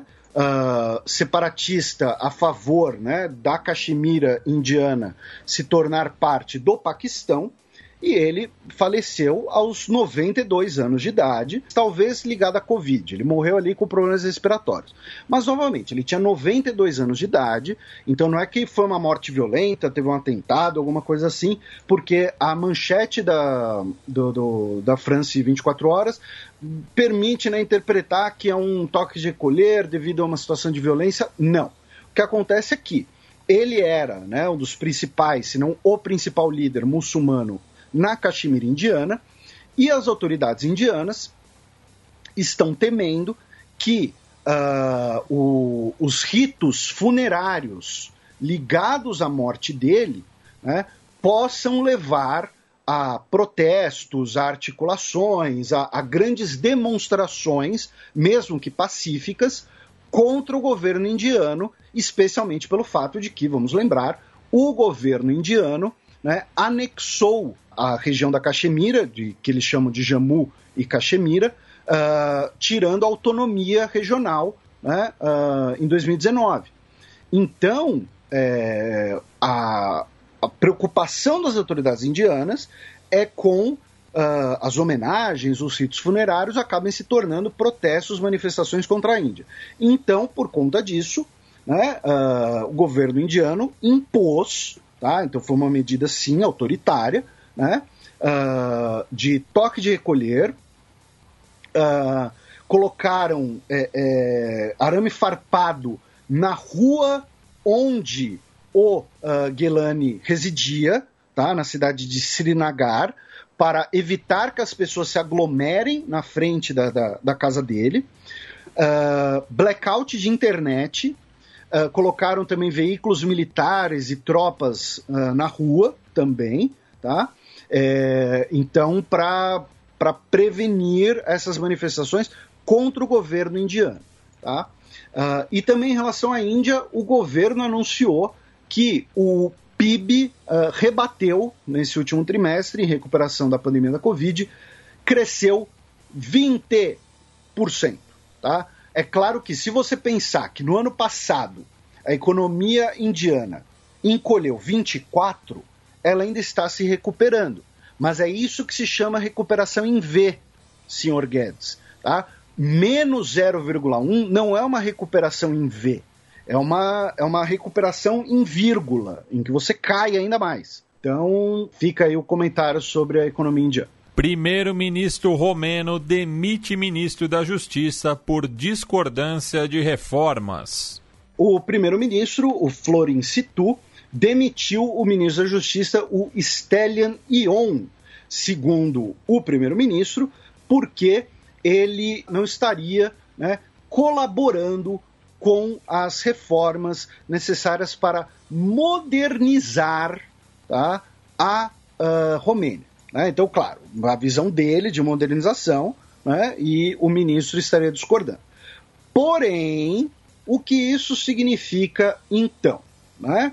Uh, significa o risco do governo romeno como um todo ruir já que o Stellan Ion, ele vinha, né, ele é do partido uh, Plus, e o primeiro-ministro, o Florin Situ, ele é do Partido Nacional Liberal.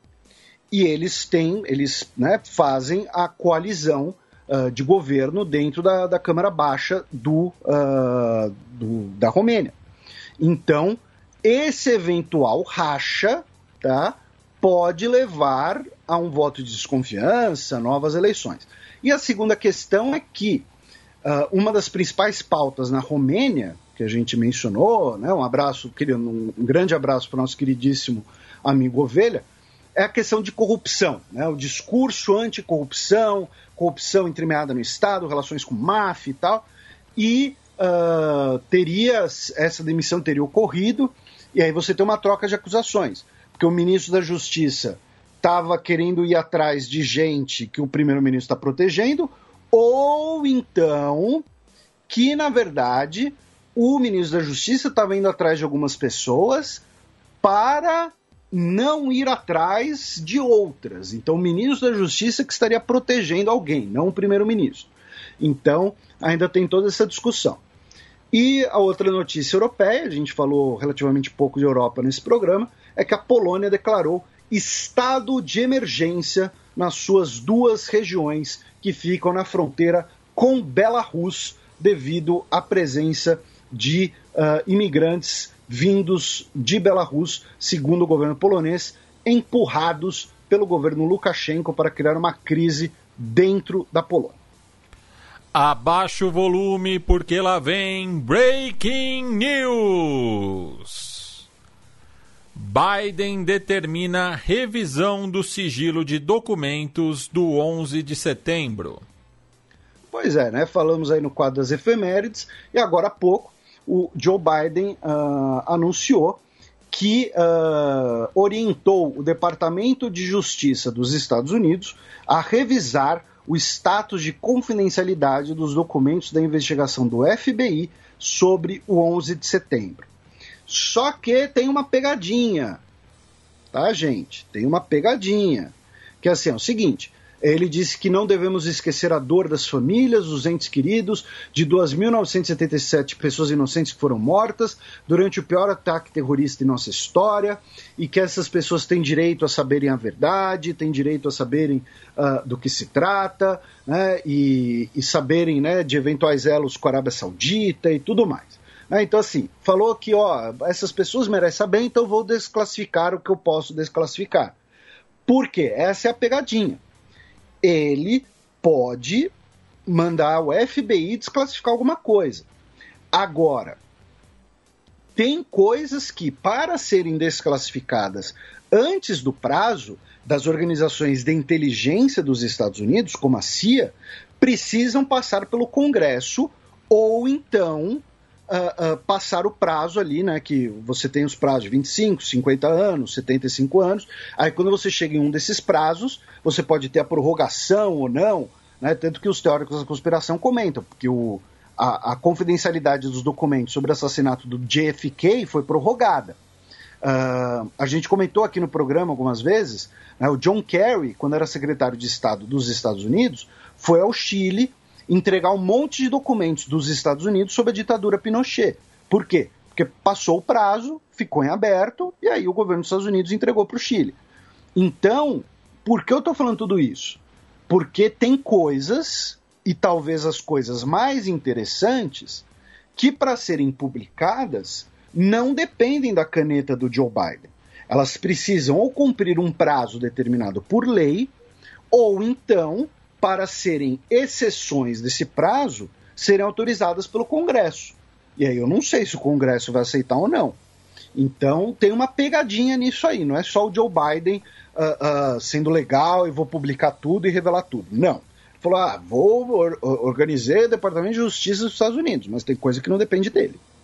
Bem, passemos agora para a premiação que não altera a cotação do dólar, mas a gente gosta de tirar onda mesmo assim.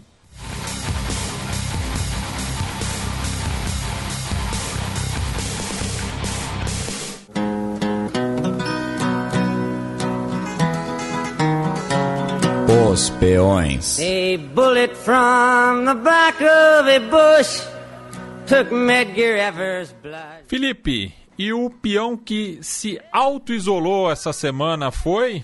É, o peão promovido, o peão isolado, né, o peão isolado é sempre o mais concorrido, né? Mas nesse caso vai para o senhor Sugi Yoshihide, né, que renunciou, não vai nem disputar a eleição e tá com, tá com prestígio embaixo, tá com moral embaixo, então leva o peão isolado também. E o peão promovido, seguindo a tradição do programa. O peão promovido vai para o nosso ouvinte Alar Cares, novo presidente da Estônia. Bem, passemos agora para as dicas culturais. You got more than the blacks, don't complain. You're better than them, you've been born with white skin, they explain. DJ Muzz. The Almighty. DJ Muzz.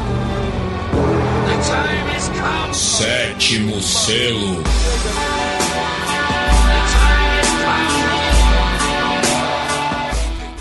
Felipe, qual que é a boa para os nossos ouvintes curtirem aí no feriadão? Então, meu caro Matias, né, vou seguir aí a, a tradição né, de dar duas sugestões, a tradição criada com a pandemia.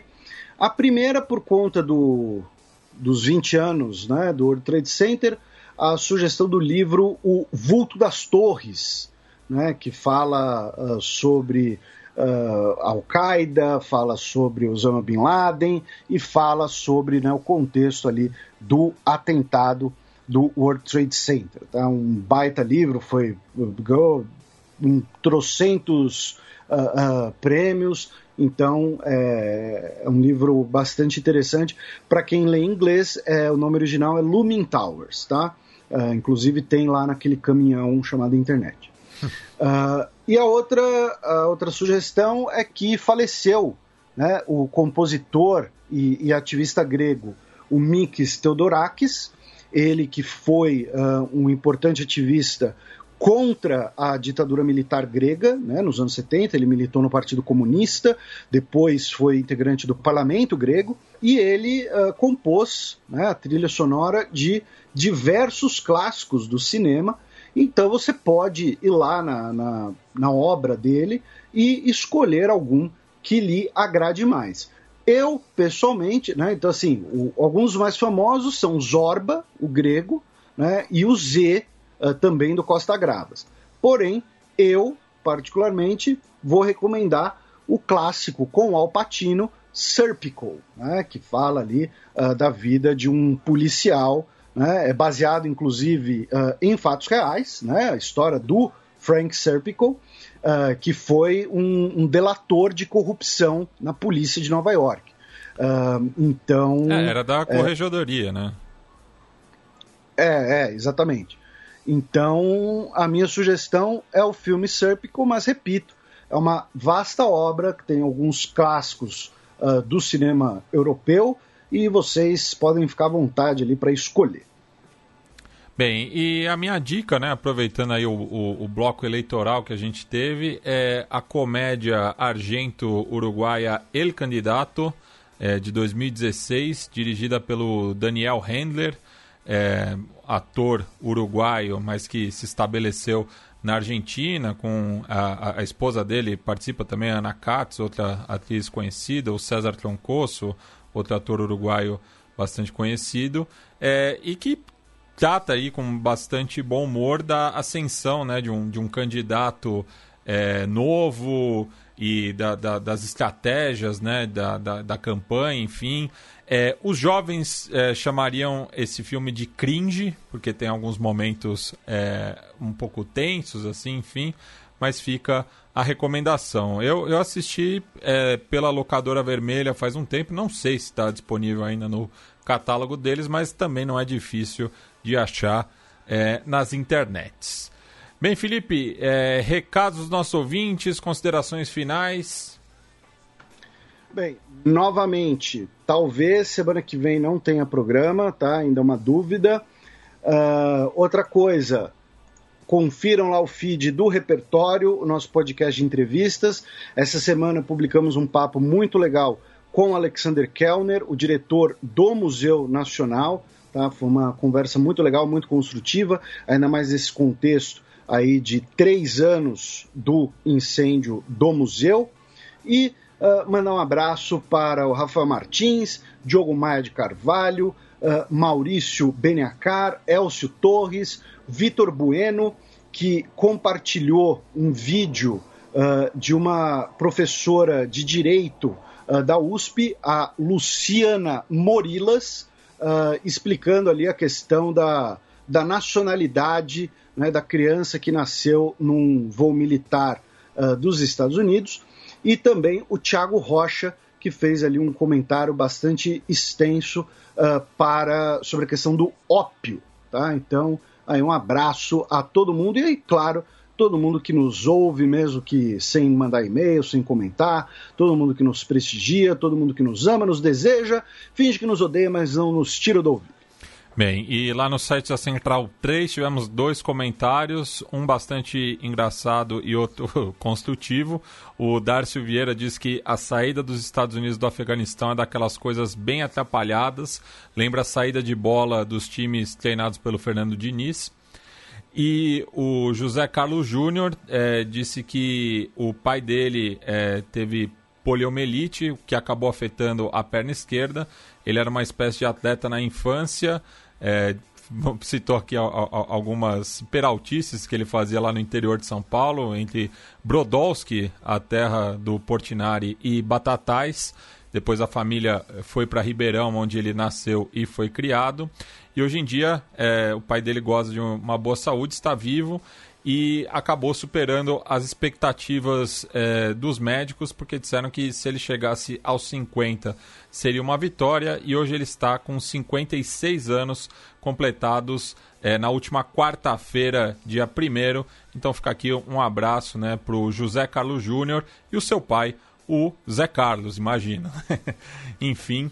É, e a música de encerramento dessa edição vai ser uma homenagem ao Lee Scratch Perry, é, grande produtor musical é, jamaicano, que era de uma geração anterior ao Bob Marley e que saiu dos bastidores ali no final dos anos 60 para se lançar também é, como é, intérprete, como músico e é creditado né, como um dos criadores do dub, né, que é, é um estilo da, da, do, do, reggae, assim, em termos bem genéricos, com uma batida mais lenta, enfim, tem muito do remix também é, do, do, do, do rocksteady, do ska, enfim, é, dos gêneros predecessores. Então a gente vai encerrar o programa com um dos primeiros singles é, que ele lançou, que se chama I'm the Upsetter, que acabou virando um dos outros apelidos dele, assim como o Scratch, né? Justamente citando aí o, o movimento que é, risca os discos, né? Então, é uma contribuição dele aí para o mundo da música. Ele que faleceu no último domingo, é, dia 29 de agosto, é, na Jamaica, ainda sem uma causa identificada. Isso aos 85 anos de idade.